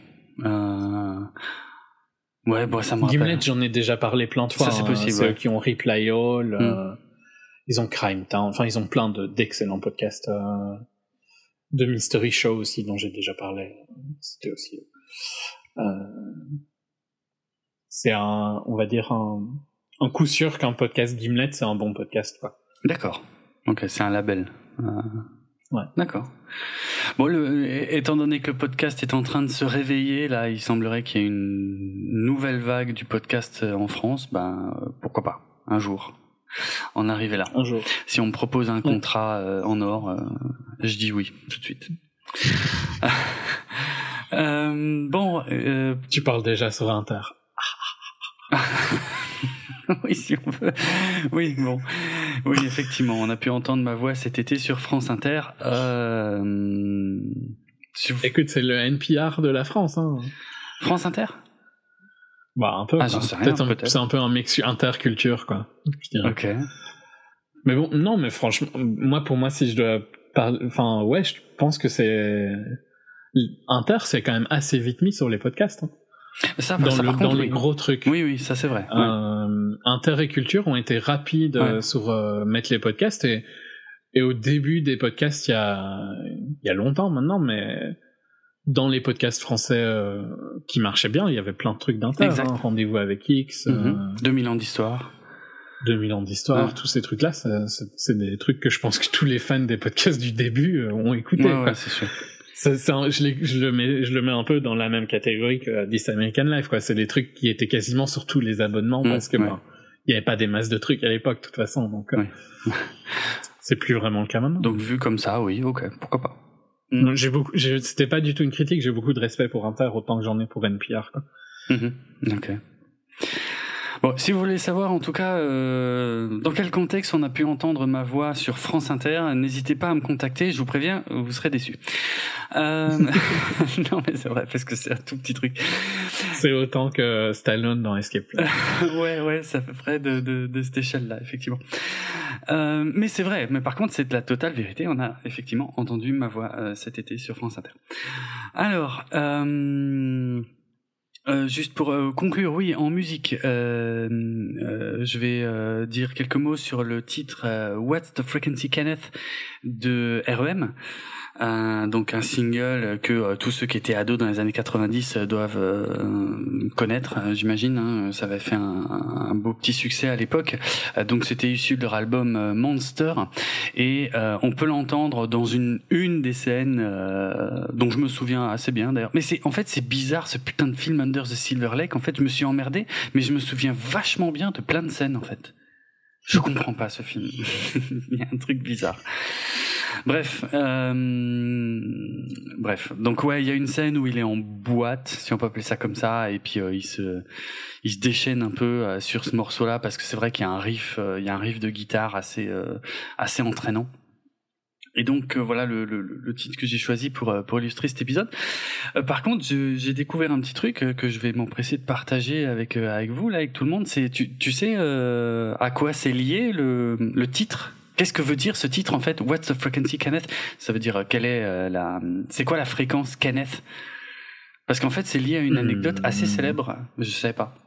Non, je pense pas. Non, je pense pas que je la connais. Ok. Alors c'est euh, en fait c'est lié à, à l'histoire de l'agression d'un journaliste américain euh, assez connu. Bon, moi je connais pas du tout hein, Dan Rather, euh, qui euh, ouais, qui a longtemps été euh, le visage de CBS News ou de CBS Evening News. Donc j'irai pas beaucoup plus loin sur la la bio de ce mec-là que je connais pas du tout. mais en tout cas voilà, quelqu'un quelqu'un qui était connu aux, aux États-Unis et euh, en, en 86, en fait, euh, donc euh, à Manhattan, il a été agressé. Euh, il a été agressé par un mec, euh, enfin par deux gars en fait. C'est super bizarre comme histoire. Il a été agressé par deux gars euh, qui ont commencé à le frapper et dont un qui lui qui lui demandait What's the frequency Kenneth? What's the frequency Kenneth? Et qui, qui, qui demandait ça en fait. Il s'appelle pas Kenneth, hein.